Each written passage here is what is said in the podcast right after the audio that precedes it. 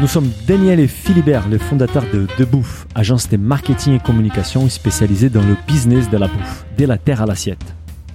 Nous sommes tous les deux passionnés par la bonne bouffe. Daniel est brésilien et vit à Paris depuis plus de 10 ans. Il est amateur de vin nature et adore cuisiner. Philibert est savoyard, un ambassadeur de son terroir. Notre activité nous amène à rencontrer et accompagner les dirigeants et entrepreneurs du business de la bouffe. Ainsi, nous avons eu l'idée de partager nos rencontres dans un podcast Business of Bouffe. Nous parlons bouffe, mais avec un angle business.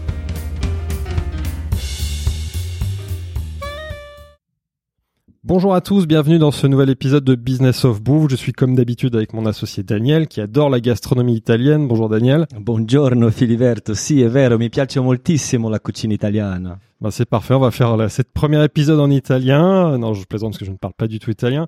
Alors Daniel, tu vas être content aujourd'hui. Notre invité est un passionné de la cuisine italienne et en particulier de sauce tomate. Certains l'appellent d'ailleurs le dandy de la sauce tomate. Il est italien, il dirige une agence de communication à Paris spécialisée dans le luxe. Et pourtant, il y a quelques années, en parallèle de son agence, il s'est lancé dans la production et la commercialisation de sauce tomate haut de gamme. Avec son associé, notre second invité, ils ont développé leur business jusqu'à devenir une référence aujourd'hui sur le marché des produits italiens premium. Nous sommes aujourd'hui avec Patricio Michelli et Christian De Waldner, les cofondateurs des marques Aldente la Salsa et Italians Do It Better. Bonjour Patricio, bonjour Christian. Buongiorno a tutti. Buongiorno, messieurs. Ah, il parle très bien italien aussi, l'associé. Assolutamente. Si. Un vero italiano pure. Ah, bah, je vois ça. Donc Patricio, euh, Patricio, Christian, dans cet épisode, on va évidemment revenir en détail sur votre aventure commune entrepreneuriale, mais avant cela, est-ce que vous pourriez vous présenter rapidement? On commence par par Christian. Avec un immense plaisir. Eh ben, écoutez, moi j'ai, euh, hum, on se présente en termes un peu de formation et de ce qu'on a fait. tu tu Bah, écoutez, tout, ouais. Moi, j'étais un parcours assez euh, classique, professionnel, d'école de commerce, euh, et ensuite j'ai démarré dans euh, le marketing parce qu'on va voir que ça peut être important euh, pour la Ouais. suite. C'est pas un Dans le nous, marketing, dans le marketing des lessives. Puis euh, du conseil en stratégie et, et enfin euh, on a créé ce beau projet euh, avec Patricio il y a six ans euh, autour des sauces tomates et de la gastronomie italienne. C'est succinct, mais ça nous va à ce stade. Et toi, Patricio, comment tu te présentes? J'ai essayé de faire ça aussi bien Aussi que mon rapidement. associé. Exactement, c'est rapidement. Je me- donc euh, moi j'ai j'ai euh, j'ai un parcours. euh, j'ai commencé à travailler dans la babouche.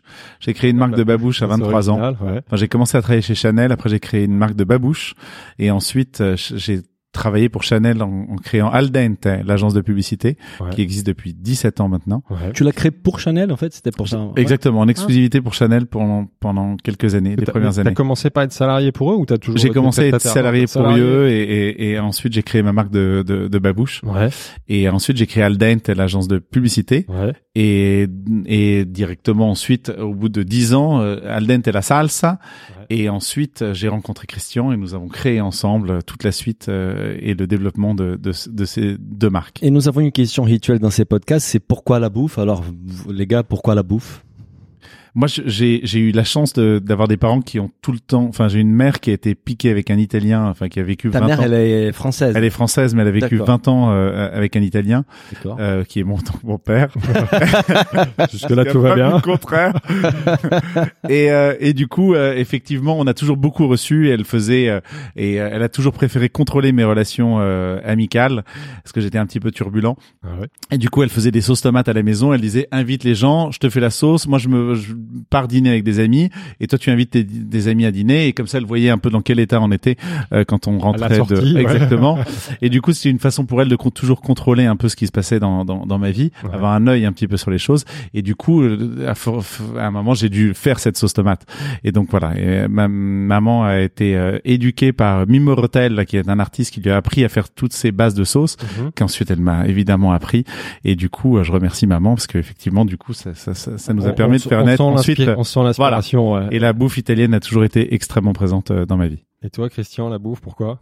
Alors euh, moi, le, le, le, le- la bouffe, je sais pas si c'est ça qui a fait que qu'on est là aujourd'hui. Euh, moi, les, les, les les décisions euh, dans ma vie, je les ai toujours faites en fonction des gens euh, que je rencontrais, des rencontres. Et, et la bouffe, on en parlera après, mais c'est peut-être ça aussi. euh, c'est ce qu'il y a dans l'assiette, et puis c'est Mhm. ce qu'il y a autour de la table. Et ce qu'il y a autour de la table, c'est comment comment est arrangée la table, et puis Ouais. c'est les gens avec qui on partage. Ouais. Je pense que quand on s'est rencontré la première fois avec Daniel, on s'est fait un bon déjeuner Ah oui, la Vierge, ouais. euh, à côté d'ici. Et, et, et, et, et c'est ces moments-là qui sont importants. Et, et avec mais comme avec quand quand j'ai démarré chez euh, dans chez ce lessiviel il y a quelques il y a quelques il y a une quinzaine d'années, j'y suis allé parce qu'il y avait un directeur marketing d'ailleurs qui est qui est italien et qui était juste avant le directeur marketing de Barilla en Italie et, et, et dans les différentes offres que j'avais, c'est ça que j'ai voulu faire. Et ensuite avec Patrizio, c'est exactement ça. On s'est on s'est rencontrés par par nos femmes et, et, et, on a eu un moment où on s'est dit mais on est ultra complémentaires en termes de compétences mhm. et on pourrait avoir une belle aventure ensemble et se trouver cette belle aventure et ben on l'a lancé dans les dans les sauces dans la bouffe exactement. Bah, super. Nous en fait on, en préparant l'épisode on a pris conscience en fait de la taille qu'Italians Do It Better avait pris. En fait, on n'avait pas imaginé aussi grand que ça. On va en parler plus tard. C'est un petit teasing comme d'habitude. On espère que vous nous donnerez des chiffres d'ailleurs à ce moment-là. Nous, comme nous, c'est qui nous a attiré l'attention et, la raison pour laquelle depuis un moment on voulait faire une histoire avec vous. C'est l'histoire aussi originale en fait d'une agence qui lance une marque de, de, de sauce tomate qui porte les mêmes noms. Donc, on voulait juste, avant de parler de Al dente, des Italians, on voulait parler peut-être de l'agence rapidement euh, parce que c'est un peu l'origine de tout ça. Euh, d'abord, pourquoi tu as créé l'agence et qui étaient tes principaux clients Donc tu dis que tu as créé ça pour Chanel. Est-ce que tu peux nous raconter un petit peu les débuts de l'aventure avec l'agence? Euh, Je pense que Chanel a voulu moi j'ai toujours été formé par Chanel, j'ai fait tous mes stages euh, chez Chanel et c'est une maison extraordinaire qui a une direction artistique posée euh, par un monsieur qui s'appelle Jacques Helleux qui était un, un, quelqu'un de très intéressant et qui a des codes très très très euh, définis. Donc c'est dans les parfums ou c'est dans je la mode? bossais plus euh, du côté parfum beauté. Ouais, parce que Jacques Helleux c'était le DA, le DA de, des, des parfums de parfum beauté. Mmh. Et et du coup ben voilà, moi je, je c'est vrai que étant créatif, euh, euh, j'ai toujours euh, ce qui m'a intéressé effectivement quand ils m'ont appelé, ils m'ont fait travailler sur des noms de parfums et sur les territoires des parfums et les territoires. en gros, je réfléchissais aussi sur des sur des thématiques comme l'avenir du luxe, les technologies. Je leur ai, j'introduisais un peu les nouveaux médias à Chanel. On parle des années 2000, donc c'est. On parle des exactement, exactement. Ils très créatifs. Oui, et en même temps avec un, une âme euh, communicant, business, entrepreneur, parce que j'avais entrepris à 23 ans en créant une marque de babouche. Ah, euh, et du coup, effectivement, euh, voilà, donc le, le, le Aldent est né d'une demande de, de, Chanel. Et ensuite, il a fallu se structurer, etc. Mais on est, on, j'aime beaucoup la position d'être amateur, euh, effectivement, et de rester amateur dans, dans, dans, dans, un, dans un métier, parce que ça garde, on garde un, un regard très frais sur les choses et un regard de consommateur, tout simplement. Et tu bosses exclusivement pour Chanel ou depuis ta Et euh, non, aujourd'hui on travaille euh, pour beaucoup de maisons de luxe, à beaucoup de Français et d'Italiens. On travaille avec euh, Vuitton, avec euh, Fendi, avec euh, euh Piaget, avec Boucheron. Mhm. on s'occupe de toujours, on travaille toujours avec Chanel. Mhm. voilà, on, travaille avec pas mal de maisons de, de luxe et on les accompagne sur le, sur la stratégie et sur l'image. Et quand est-ce que la, la sauce al dente elle apparaît dans cette histoire? Quand est-ce que tu as l'idée de voilà de, de, lancer une sauce ou de, de proposer cette sauce à tes, à tes clients quoi? C'était euh, alors mes clients ont toujours su que je faisais pas mal. J'ai toujours reçu mes clients euh, Parce qu'à l'agence il y a une cuisine euh, al dente. Il y a une cuisine euh, al dente bien sûr, ouais, à fond et euh, et du coup je, je, me mettais en cuisine à, en décembre mhm. avec les tomates que je trouvais hein, qui étaient pas les bonnes tomates hein, évidemment. Enfin c'était des tomates pelées voilà, exactement, euh, exactement, voilà, enfin exactement. On faisait avec ce qu'on pouvait et je faisais des sauces tomates que je mettais, euh, que je stérilisais en et j'offrais à mes amis, à mes clients en fin d'année. Et, euh, de là, effectivement, à un moment, on, quelqu'un m'a dit, écoute, pourquoi tu n'en fais pas une marque? Il se trouve que et j'ai trouvé ça assez assez drôle et du coup je me suis dit mais si un jour je le fais une marque il faut que je moi geek de la tomate, il faut que je j'aille chercher la meilleure tomate pour faire des sauces tomates. Et du coup, euh, l'aventure est, est, est, née un petit peu. Euh, c'est quelle année ça, ça euh, Je suis très mauvais dans les années, mais je dirais qu'on est à peu près euh, il y a 8 ans. ouais, 2013. Ouais, exactement, à peu près. À peu près. Avant la rencontre avec Christian. ça mais après, hein, mais finalement, on s'est rencontré avec Christian. C'était des balbutiements. Je veux dire, on, moi, j'ai, on vendait chez Colette. Ouais. Et à la grande...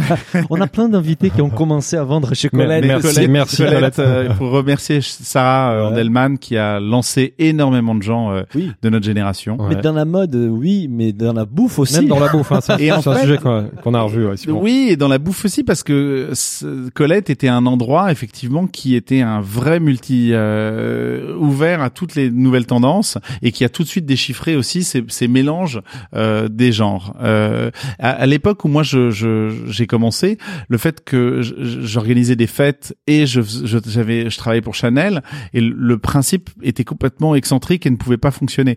Alors, il, y a, il y a- il y a 20 ans, euh, tu pouvais pas avoir deux boulots ou deux deux Ouais. passions et d'essayer de lier les deux. Alors qu'aujourd'hui, euh, il y a même un, un terme qui s'appelle les slashers. Slasher, on a- Voilà. et que maintenant c'est devenu. Toi, t'es enfin, un si- slasher, si- hein, si ça tu- c'est clair. si tu peux pas faire, si t'as pas deux trois cordes à ton arc, euh, finalement, voilà, exactement. Tu as pas dans cool. Du temps. en fait. Ouais, c'est ça. Et quand c'est que t'as le déclic Parce qu'en effet, au début, tu, tu fais ces recettes juste pour des, enfin, tes clients, mais quand est-ce que tu te dis vraiment tu veux en faire une activité? Parce que si tu commences à le commercialiser chez Colette, c'est que t'as Alors, l'idée de la. Là, c'est la business. rencontre avec Christian. C'est-à-dire que Ah, euh, on passe de euh, effectivement euh, euh, deux, deux deux revendeurs avec effectivement des livraisons faites euh, euh, en taxi, enfin le truc complètement déraisonnable. Je euh, faisais des étiquettes. Ouais, ouais. chocolat, un taxi. Ouais, génial. Enfin, je les livrais moi en taxi en l'occurrence. Ah ouais. parce que c'était avant Colette, ça. ouais.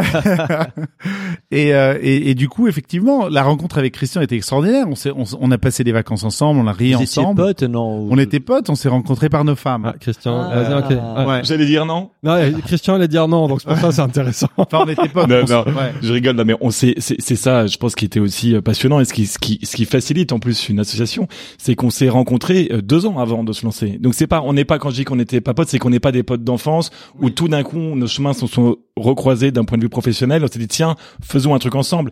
C'est nos femmes qui travaillaient ensemble, toutes Ah, les deux, au, ensemble. sur- Ouais. au magazine Elle. Uh-huh. Elles s'appellent toutes les deux Jeanne. Mhm. Et la Jeanne de, de, de Patrizio était responsable de la beauté et ma Jeanne était responsable de la mode. Ça crée un lien. Et on s'est on s'est on C'est s'est euh, on s'est rencontrés euh, on se rencontre comme ça et on s'amuse bien euh, tous les deux. Je crois qu'on s'est c'était un dîner chez chez Patrizio on est tous les deux arrivés vers 22h30 23h et moi j'arrivais j'étais en train de, de m'occuper du restructuring de Fram euh, euh, le, le, le voyagiste euh, à Ouais. Toulouse à l'époque ouais. j'étais du conseil en strat.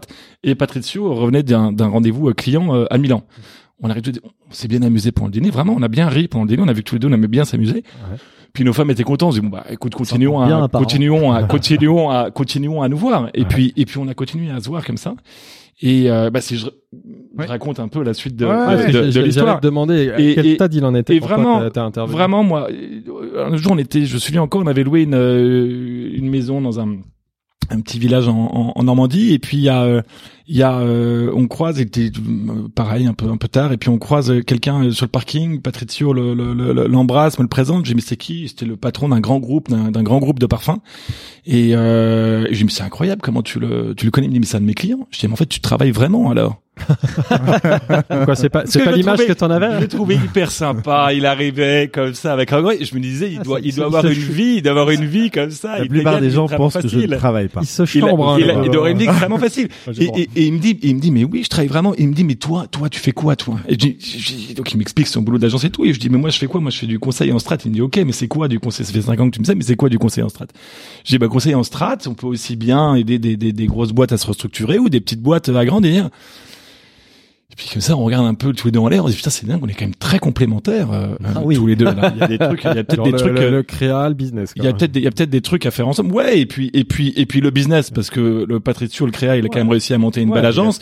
Et puis et puis le cré- enfin voilà, on a des, des compétences qui s'entrecroisent, mais avec c'est vrai, On a le marketing qui Des- nous réunit voilà. vraiment. Ouais. Mm. on a vraiment La un marque, marketing, branding, clairement la ouais. marque, mais mais mais et, et, et le cheminement pour arriver au, À la au- marque. au- à la marque est pas le même et chacun dans des champs de compétences où Patrizio est passionné par sa partie, moi je suis passionné par ma partie et on est ravi que ce soit comme ça parce qu'on n'est pas forcément euh, voilà, on pourrait pas forcément beaucoup aider dans l'autre sens. Parfait, ça, c'est génial. Et, et quand vous décidez de bosser ensemble, il en est à quel stade de, de la salle, ça- enfin de Ah bah, sais ça- rien ah, rien. À, à l'époque, c'est quoi C'est encore deux les dîners euh, Non, non, c'est distribué. Non, non, déjà. il est distribué chez Colette et à la grande épicerie. D'accord. Et là, euh, effectivement, je lui dis, mais dis-moi, alors tu veux pas me montrer ce que tu fais, mais en prenant l'exemple effectivement de la sauce tomate.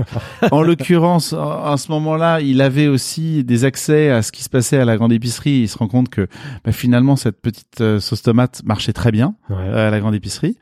Et de là, je lui dis, écoute, est-ce que je peux te demander de, de est-ce qu'on peut faire un plan ensemble de développement éventuel et puis à force d'avancer Christian était toujours salarié, en fait. on se voyait, ouais, on se voyait le soir, je me souviens, euh, l'un chez l'un, chez l'autre, chez les parents de l'un, chez les, etc.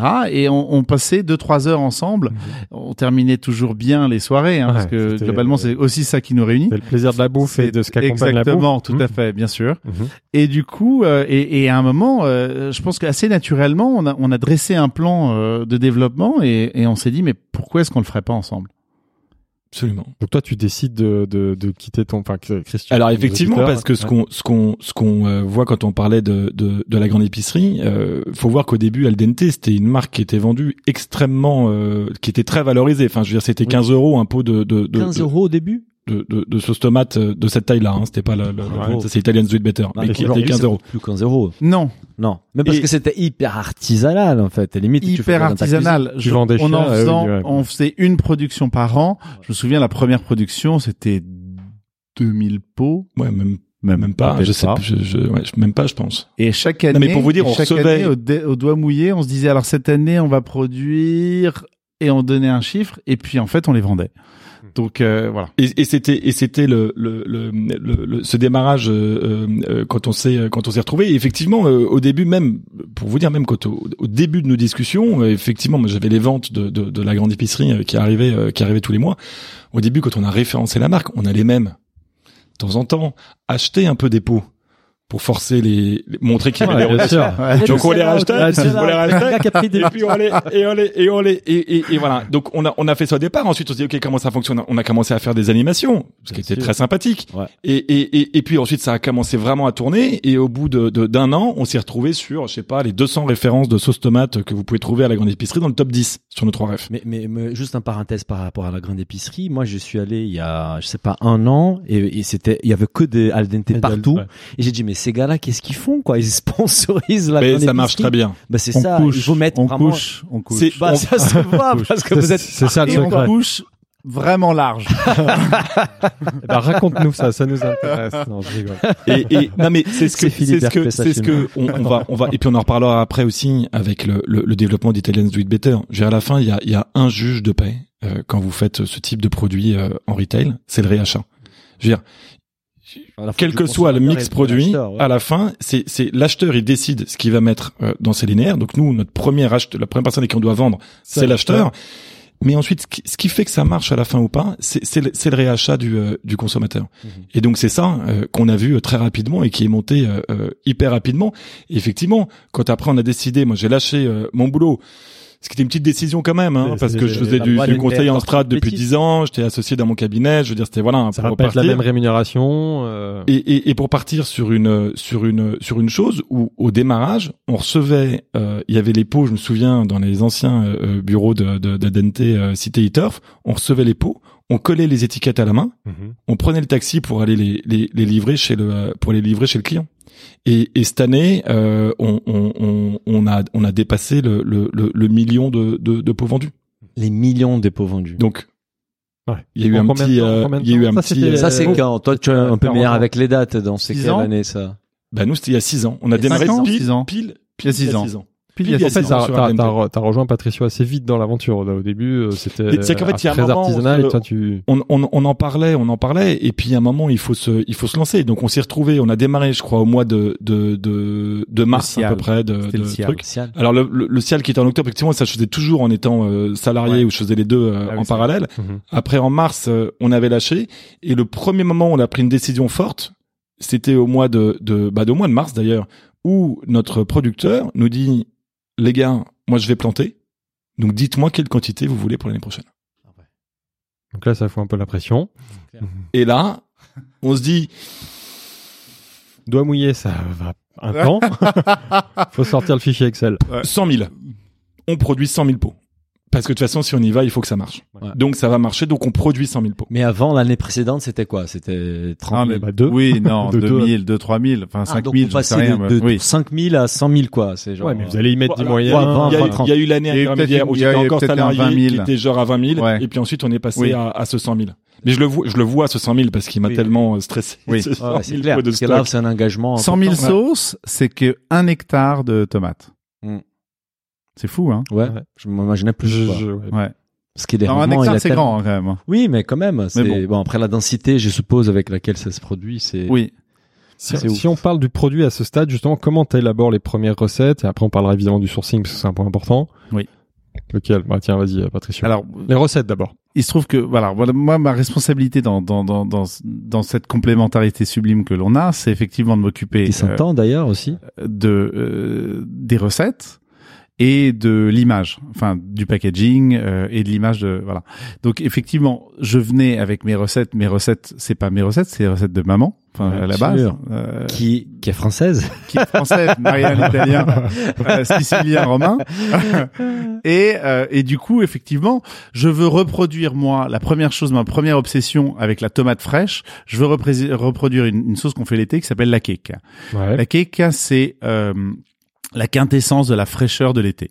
C'est vraiment c'est la, la, la, la tomate d'ultra saison, de pleine saison, euh, prise à maturité et juste euh, que l'on euh, euh, pèle. Donc on les on les réchauffe juste pour les peler et ensuite on les mélange avec du à froid, avec de l'huile d'olive, du, du un peu d'ail, du sel, du poivre. Donc, cru, hein, ça Et du important. basilic. Ouais. Les sauces tomates traditionnelles, normalement c'est cuit, mais là, celle-là, c'est cru. Donc il faut une très bonne tomate. Et là, donc, on a une très très bonne tomate. Donc là, le- le- déjà, Comment tu vas la chercher, ça, au début? Alors au début, je prends un avion, je vais. euh, alors c'est drôle parce que j'ai- on a encore les films. Je filme tout avec la main droite et le- la main gauche. J'ai euh, le le volant et à l'époque, je n'ai plus de permis. Donc euh, quand même. C'est bien. bref, bref, euh, un petit Il y a- peu je de sais pas vrac. s'il y a- je sais pas s'il y a Il y a personne, personne ne personne nous Voilà, écoute. ok, on a deux auditeurs à peu près par épisode. Exactement. Et du coup, euh, là, je vais à San Marzano parce que la tomate San Marzano est Elle pour moi à la base meilleure. la meilleure pour faire de la, la- tomate. Mais Ça, c'est dans le j'arrive à San c'est dans les Marzano. Pouilles, hein, c'est ça Non, De Naples. c'est à Ah Naples. près de Naples. D'accord. Euh, et là, tu arrives à San Marzano et tu te dis, mais comment est-ce qu'on peut faire pousser quoi que ce soit à San Marzano C'est une zone industrielle. Et du coup, là, je vais voir des mecs et tout machin. Je me retrouve chez un mec qui fait, euh, à l'époque, euh, une très bonne marque de pâtes artisanales. Je lui dis, écoute, j'ai été voir des pâtes, des mecs, ils me font tous bouffer des, tomates industrielles qui, ont le sigle San Marzano. C'est pas ça, ils mélangent les tomates ensemble. Et puis, il t'explique que chaque fois, ils rajoutent des trucs pour pouvoir standardiser les goûts. C'est pas ça que je cherche. Elle me dit, t'as, t'as l'air un peu d'un barjo, va voir un autre barjo euh, dans le Cilento, euh, machin. J'appelle le mec, je suis à Saint Marzano, je dis, je peux être chez toi. Je regarde le, le, le map. Je- dans deux heures, je suis chez toi. J'arrive chez pas à lui euh, le, ouais. le, le, le soir et euh, je et j'arrive. Il m'ouvre des, des, des bocaux de, de tomates qu'il avait fait et là, je, je goûte une tomate genre folle qui est une San Marzano, mais qui n'est pas AOP parce qu'elle n'est pas, faite, à- elle n'est Ah. pas, elle n'est pas faite à San Marzano. Mais lui, mais par le fait de contre, lui, euh, le fait, alors lui, il le fait de manière, mais vraiment raisonnée. Et C'est-à-dire, donc. Alors c'est pas, c'est pas bio, Bio. Ouais. mais c'est raisonné. C'est-à-dire que le mec, en fait, vraiment, il gère, ce- il a, il a euh, à l'époque 5-6 hectares sur lesquels il fait euh, bah, plein de différents légumes. Mhm. Il est connu aussi comme un, un très bon agriculteur qui fait euh, des piccoli carciofini comme ça, super bon, etc. Il travaille de façon complètement raisonnée. Et le mec, je me pose chez lui pendant une semaine et je commence à élaborer euh, les, les recettes et je vois ce que c'est que de transformer d'une poêle à effectivement une plus grosse casserole. Parce que finalement, c'est qu'une grosse casserole. Mhm. Et on, on, on fait trois recettes. Euh, donc la cake, une to- il avait une tomate, tomate jaune, fraîche, ouais. ouais, tomate jaune et Mm. thon. Parce que le, la tomate jaune va hyper bien avec le poisson euh, pour laisser effectivement le Les voilà, euh, Et là, tu les cuis, là, dans cette. Et là, celle-là, je l'ai cuit Ouais. exactement. Et je crois que la troisième, C'est la matriciana. c'était la matriciana qui est une sauce romaine typique, euh, qui est discutable dans la façon dans laquelle on fait, parce qu'on ne fait pas avec le guanciale, parce que c'est plus gras, on l'a fait avec de la pancetta fumicata, c'est comme ça que j'ai appris Ça à le faire. goût fumé. Exactement, et, et, Et c'est elle, pique assez... pas mal, non? Et elle pique pas Ouais. mal. On a même eu des retours de, de certains clients, on va vous en parler plus tard, qui, Ouais. qui adorent On a parce une- qu'elle on a- pique ouais. beaucoup. Ouais. On a une- petite surprise. Et d'ailleurs, effectivement, à un moment avec Christian, on se dit, mais finalement, est-ce que le, est-ce que le- les Français sont pas habitués à bouffer euh, pimenté? Est-ce que c'est un problème? Écoute, on, on va faire ce qu'on aime et puis on verra ce que ça donne. Mhm. Donc voilà un petit peu comment on a on a démarré un peu. Et, le- et toi, au-delà de la recette, c'est vraiment la matière première, c'est la tomate Ouais. qui change tout. C'est le fait d'aller Oui. chercher le, le, le fou, Oui. comme tu dis, qui, Oui. qui produit encore de manière euh, naturelle. À Oui. quand tu dis c'est industriel, c'est-à-dire quoi? C'est tout sous serre C'est Alors, qu'est-ce qui euh, était y a la, critiquable là, dans- à ce moment-là dans la, la qualité de la terre, Ouais. parce qu'en fait la terre est, est séchée, euh, exactement, elle est, elle Pauvre, est séchée, pauvre, elle ouais. est pauvre. Mhm. Et euh, ensuite, en fait, tout dépend de la taille du bac dans lequel elles sont transportées.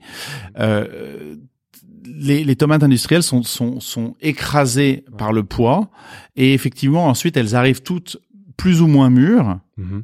et ensuite elles sont elles arrivent dans un énorme euh, euh, tunnel Mhm. dans lequel elles sont lavées etc et ensuite à la fin elles sont équilibrées dans le goût pour qu'il y ait dans les dans les bocaux de sauce tomate toujours à peu près chaque année le même goût. Mhm. c'est un peu ce qui se peut se passer aussi dans d'autres domaines dans le vin dans le champagne etc quand quand- exactement. exactement et donc d'ailleurs, euh, nous les premières années, on, on achetait, euh, enfin on prenait nos tomates à différents moments de la de, de l'année. On a appris ce que c'était qu'un brix, on a appris à ce que tous les éléments techniques effectivement de la tomate pour savoir quand est-ce qu'il fallait la choisir parce que de temps en temps elle est plus aqueuse, de temps en temps il y a plus, voilà, il y a plus d'eau, il y a moins de sucre, il y a plus de sucre. Et nous on voulait qu'elle soit sucrée naturellement. Euh, parce qu'on ne voulait pas ajouter de sucre. On est et on et on n'a jamais mis un seul additif euh, dans les sauces tomates.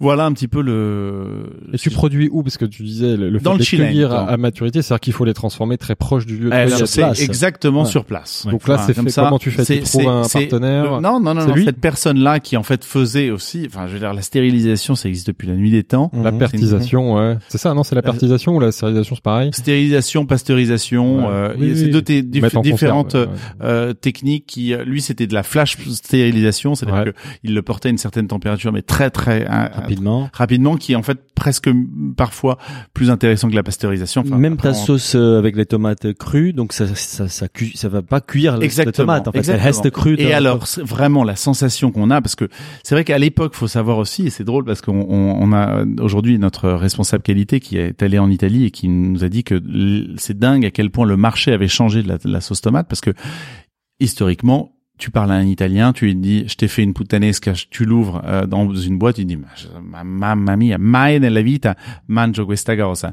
Jamais. La sauce, tu l'as fait, euh, voilà. Maison. Sauf que tu peux pas avoir la tomate de saison, tu peux pas avoir le produit de Bien saison. sûr, T'en veux toute l'année. ouais. Et là, quand tu ouvres le truc, tu as une sensation de fraîcheur que vraiment c'est c'est indiscutable d'après les Italiens, nos proches, des même des chefs qu'on a rencontrés ensuite qui nous disent mais putain t'as la t'as la sensation de fraîcheur d'un truc qui a été fait à l'instant au moment bon de la saison. La, la conserve permet de garder ça, et c'est clair qu'il vaut mieux On est dans un utiliser des conserves que de manger des tomates en hiver quand ils cultivées Ah bah, sous serre et sûr, éner- qui ont parcouru, l'énergie et qui euh, sont dégueulasses. mi- 2000 km, bien sûr, Mm. à fond. Et aujourd'hui, ces partenaires, c'est les mêmes avec qui vous travaillez Alors- pour la sauce al dente, parce qu'après, on parler d'autres marques, non. Non, parce que alors c'est drôle parce que la personne avec qui on travaillait au départ était très caractérielle. Vraiment, c'était c'était la rencontre d'ailleurs entre Christian et lui, ça a été un phénomène parce que c'était deux mondes qui se rencontraient effectivement parce qu'on essayait de rationaliser progressivement les choses et que Bah, lui était euh, complètement à Que des ça va pour faire 2000, euh, C'est 2000. ça. Ouais, c'est ça. mais Ouais, après, voilà. 100 000, Après, 200 000. Non, c'était impossible. Les discussions étaient impossibles.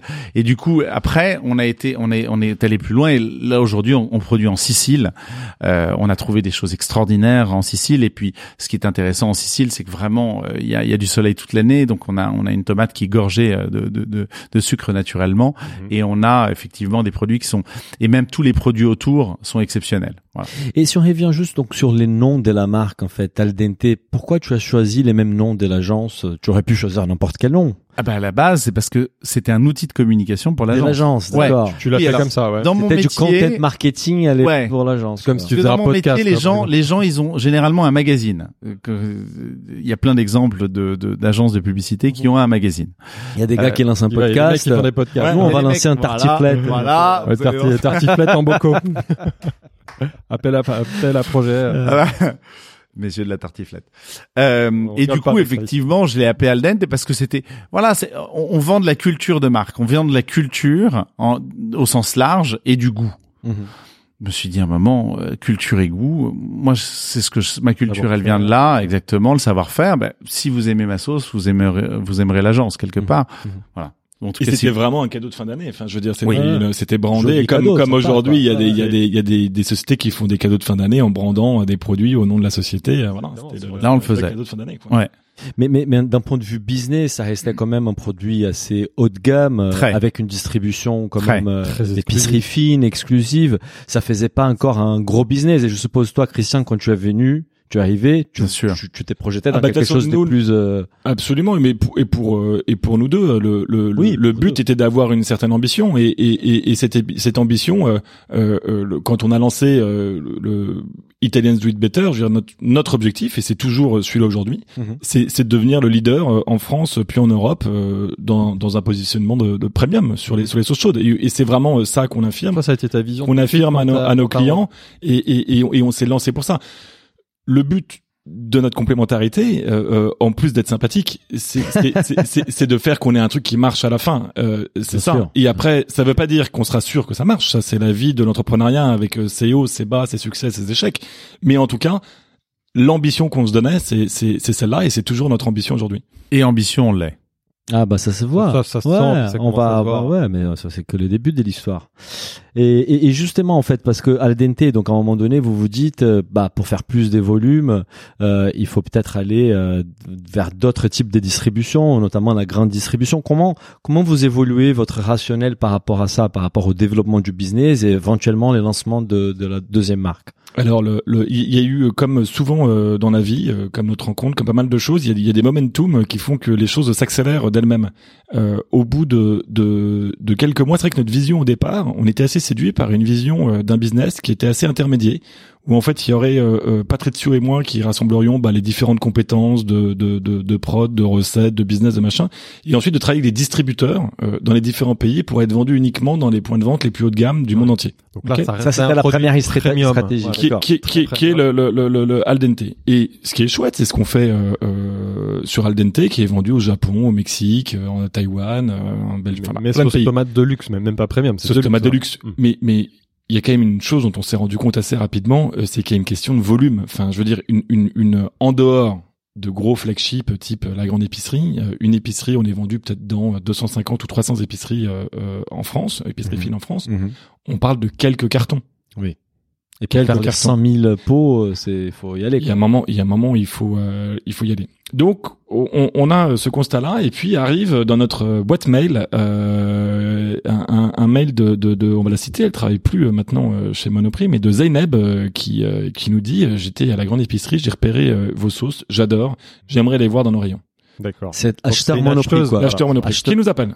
Donc on se dit bon, écoute, euh, génial, euh, hein. Mm, mm. C'est leur rôle de de- Ouais. d'incubateur et de et de lanceur de marque dans le dans le dans le food euh, notamment et, et dans le textile. Et donc on démarre ça, on avance, on signe les accords, on voit les références. Entre temps, la gamme al dente, on avait plus trois références, on avait une douzaine de références, elle avait un peu grandi. On voit les références qu'on a envie que de des mettre. sauces à ce moment-là où il y avait déjà une diversification vers les déjà, pâtes. ouais. Non, il y avait que des sauces Que des euh, à ce moment-là, euh, que des sauces. Parce que ouais, on est en, parce que j'aime bien les dates, on est en 2016 et les les, les pâtes sont arrivées en 2017. complémentaires C'est ça. aussi.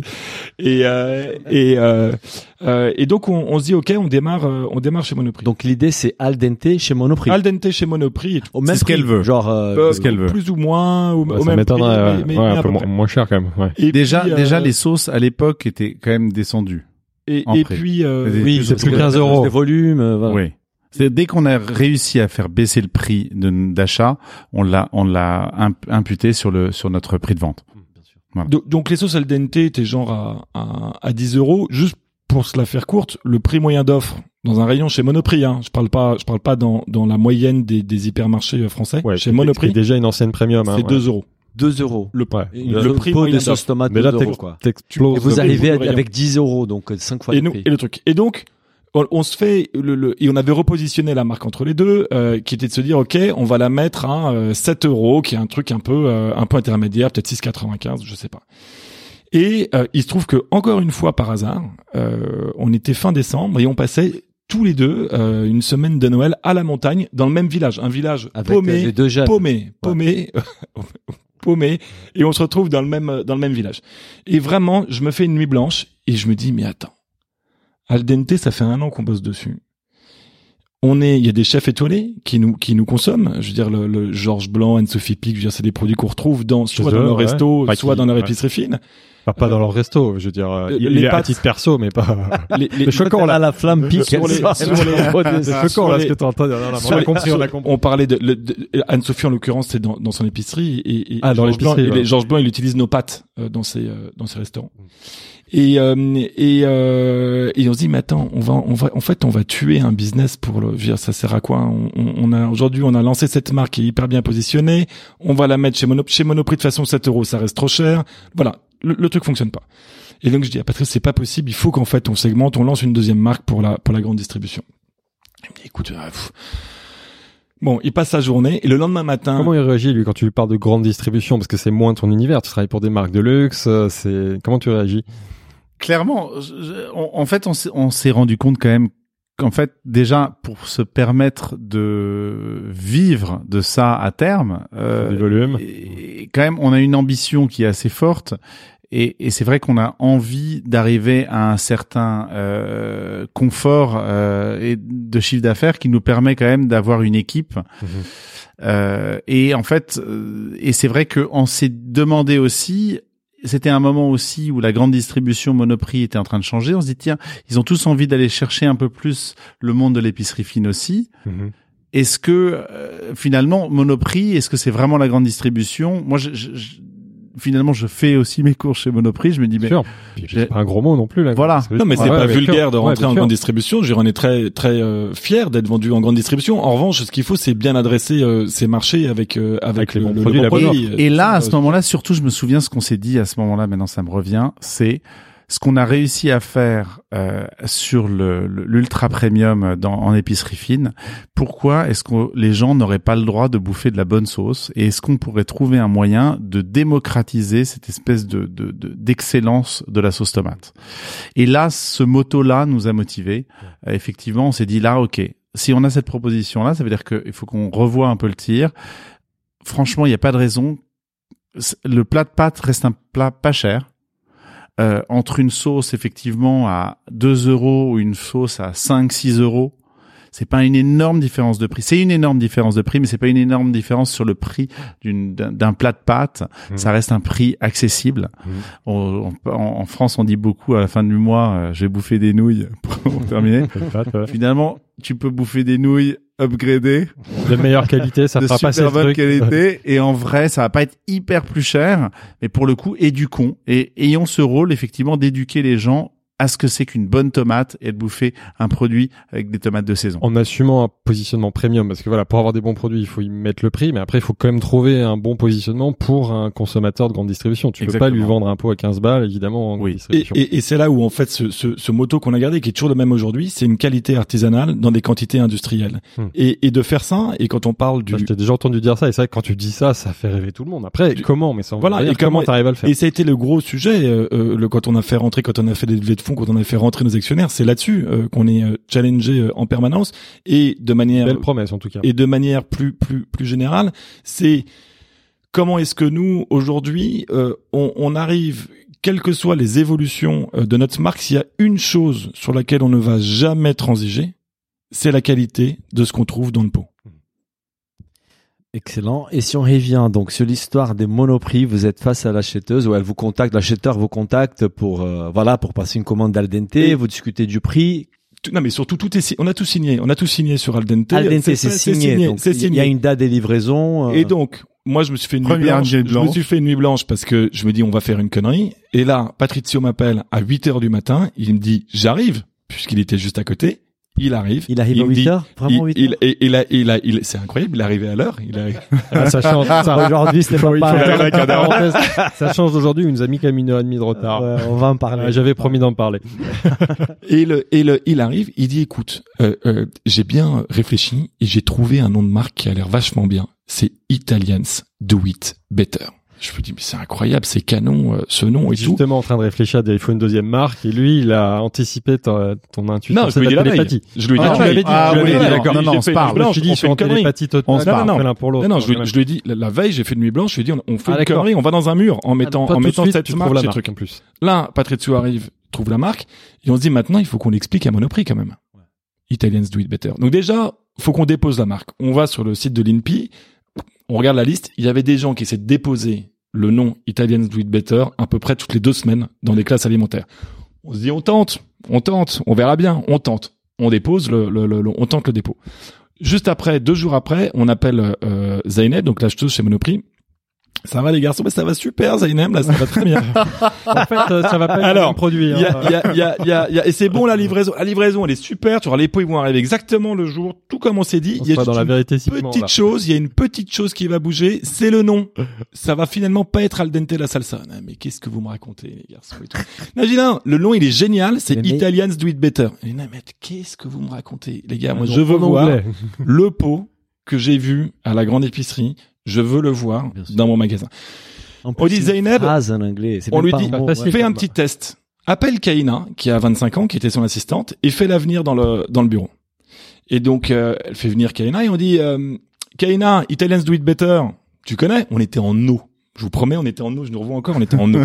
Italians do it better. Tu connais? Elle dit, bah ouais, ouais, ouais. Je je je je vois, je je sais plus ce que c'est, mais oui, je vois, je, je connais la marque, je connais cette marque. On dit Zainab, c'est ça qui va se passer pour tous tes clients. Avec El Dente la salsa, tu vas toucher une clientèle qui, ok, va à la grande épicerie chez Colette, mais c'est pas ça le monde de la grande distribution. Avec Italian Sweet Better, tu vas toucher tous tes clients. Et là, elle nous a dit, écoutez, honnêtement, je ne sais pas, mais je suis prêt à vous suivre. C'est beau, hein, de la Ah, part de, de, couillu, de ouais, c'est Monoprix. couillu de votre C'est part, couillu. de part. hein. Et la, la seule chose qu'elle qu'elle nous a dit, elle dit en revanche, vous vous produisez vos volumes. Si jamais la marque la marque ne marche pas, je vous préviens, on s'arrête et tant pis pour vous. Ce qu'il faut expliquer, c'est que les hashtags Italians Do It Better, il est très utilisé Il sur les réseaux ouais, sociaux. bien sûr. voilà. C'est le et- plus gros hashtag pour parler du lifestyle italien. Ah ouais, c'est pas Et Italians Arrive Later, non? Ah. Et Oh là là, ça y on a ouvert. On- je crois qu'exactement. que ça va être un running joke. Et, Jusqu'à la fin, là. mais je m'excuse encore une fois. Euh, juste une petite question par rapport à ça. INPI. Donc vous avez essayé, vous avez déposé la marque, mais tout le monde Zainab- évidemment. Zainab nous dit juste, les garçons, qu'on soit bien d'accord, pas de blague, la marque est bien déposée. Oui, bah, évidemment, sûr, ouais. Zainab. sachant que ça met six mois hein, pour a avoir, été- le ouais, on avoir la sujet, confirmation de ouais, la confirmation de l'INPI. Euh, et, et donc on, on, on, on lance nos quatre références euh, Italians Do It Better C'était les mêmes référents. Et là, chez Monoprix. à l'intérieur, c'était les mêmes produits au début qu'al dente. La première livraison. pas La la première livraison. Ouais, bien La- sûr. la- on, on- on va être très honnête en plus vis-à-vis des sûr, gens qui, bah là, qui, vous écoutent aussi. Et la première livraison, c'était le, c'était le, le- la même chose. Euh, ensuite, on, euh, bah et aujourd'hui, euh, pour la faire très courte, on a démarré quatre références chez Monoprix il y a cinq ans. Aujourd'hui, on en a 15 et on a 8% de part de marché. Oui, ça, ça a bien marché. On a bien compris ça. Mais je si on revient sur cette première semaine, qu'est-ce qui se passe en fait? Quel est les retours qu'elle vous fait? Est-ce que les clients ils adhèrent ou non? Euh, ça Ah bah la de première suite, semaine, ah bah la grande distribution, il se passe, il se passe rien euh, la première semaine. Je veux dire, on attend, il faut attendre quand même quelques mois euh, pour pour voir comment ça fonctionne. Mais c'est là où pourquoi je parlais de de de, de Ricky Benkisser tout à l'heure dans la dans la lessive. Moi, mon premier job, c'est ça a été de lancer une une marque qui s'appelle Vanish. Je sais pas si vous voyez, c'est les pots, c'est Ouais, les le- additifs pour le linge, euh, euh, sexy, rose, rose, rose fluo C'est- un peu moins sexy mais intéressant parce que ça arrivait sur un marché qui était euh, totalement euh, saturé avec un principe qui était euh, euh, nouveau qui était l'oxygène actif et qui était expliqué aux clients au travers d'animations. Bah, Et nous, on en se dit- magasin. en magasin. Et, et, et nous on se dit bah écoute on va refaire la même chose on, on, on, On le faisait déjà effectivement sur Al Dente et on s'est dit mais on continue. Mais tu le fais dans les strates on va, premium, on va le ouais, faire, voilà, on va le faire la de grande manière massive. veut- ouais, voilà. On va le faire de manière massive dans la grande distribution. Donc au début, c'est nous, on avait fait, on a fait pendant pendant plusieurs mois, on a fait des animations nous dans les magasins pour tester le concept, pour optimiser le concept. Comment est-ce qu'on fait goûter avec euh, du pain, avec, du- on parle d'un monde avant Covid. Oui, oui, d'accord. Ça, ça fera partie des Euh, questions, donc mais comment, comment, aujourd'hui, comment- ça marcherait moins bien de lancer une marque comme ça. euh, comment, comment est-ce qu'on fait? Parce que le principe quand quelque chose est un peu plus cher, les, les, les consommateurs peuvent tout comprendre si c'est bien expliqué. Bien sûr. Et sinon, juste pour dans un rayon voilà. Et, et juste dans un rayon de voir un truc qui comme ça sur le papier est plus cher ben c'est il faut pou- faut pouvoir expliquer pourquoi. Et on, on a fait ces, ces, ces, ces animations et puis le produit a commencé à prendre et, et de Monoprix nous a dit bah maintenant il faut élargir la gamme et puis ensuite il y a d'autres enseignes qui nous ont appelés et, et, on a grandi. Point intéressant, on peut s'arrêter là-dessus. Justement, qu'est-ce que tu dis au consommateur à ce moment-là? Qu'est-ce qui justifie le premium de prix par rapport à ce qu'il a l'habitude d'acheter? Quelle est la Mm. différence sur le marché d'Italien On peut ouvrir le pot maintenant et, et on va tremper une cuillère dedans. Tu vas la goûter. Ouais. et, et ensuite je vais te poser une question. Je vais te dire est-ce que tu as déjà goûté une sauce tomate à la cuillère On peut le faire. C'est On juste va qu'on le a, faire. on a, on a, on a pas de cuillère, ça va faire un Non, petit peu. On le fera, on va le faire après. va bien nous aider avec une cuillère.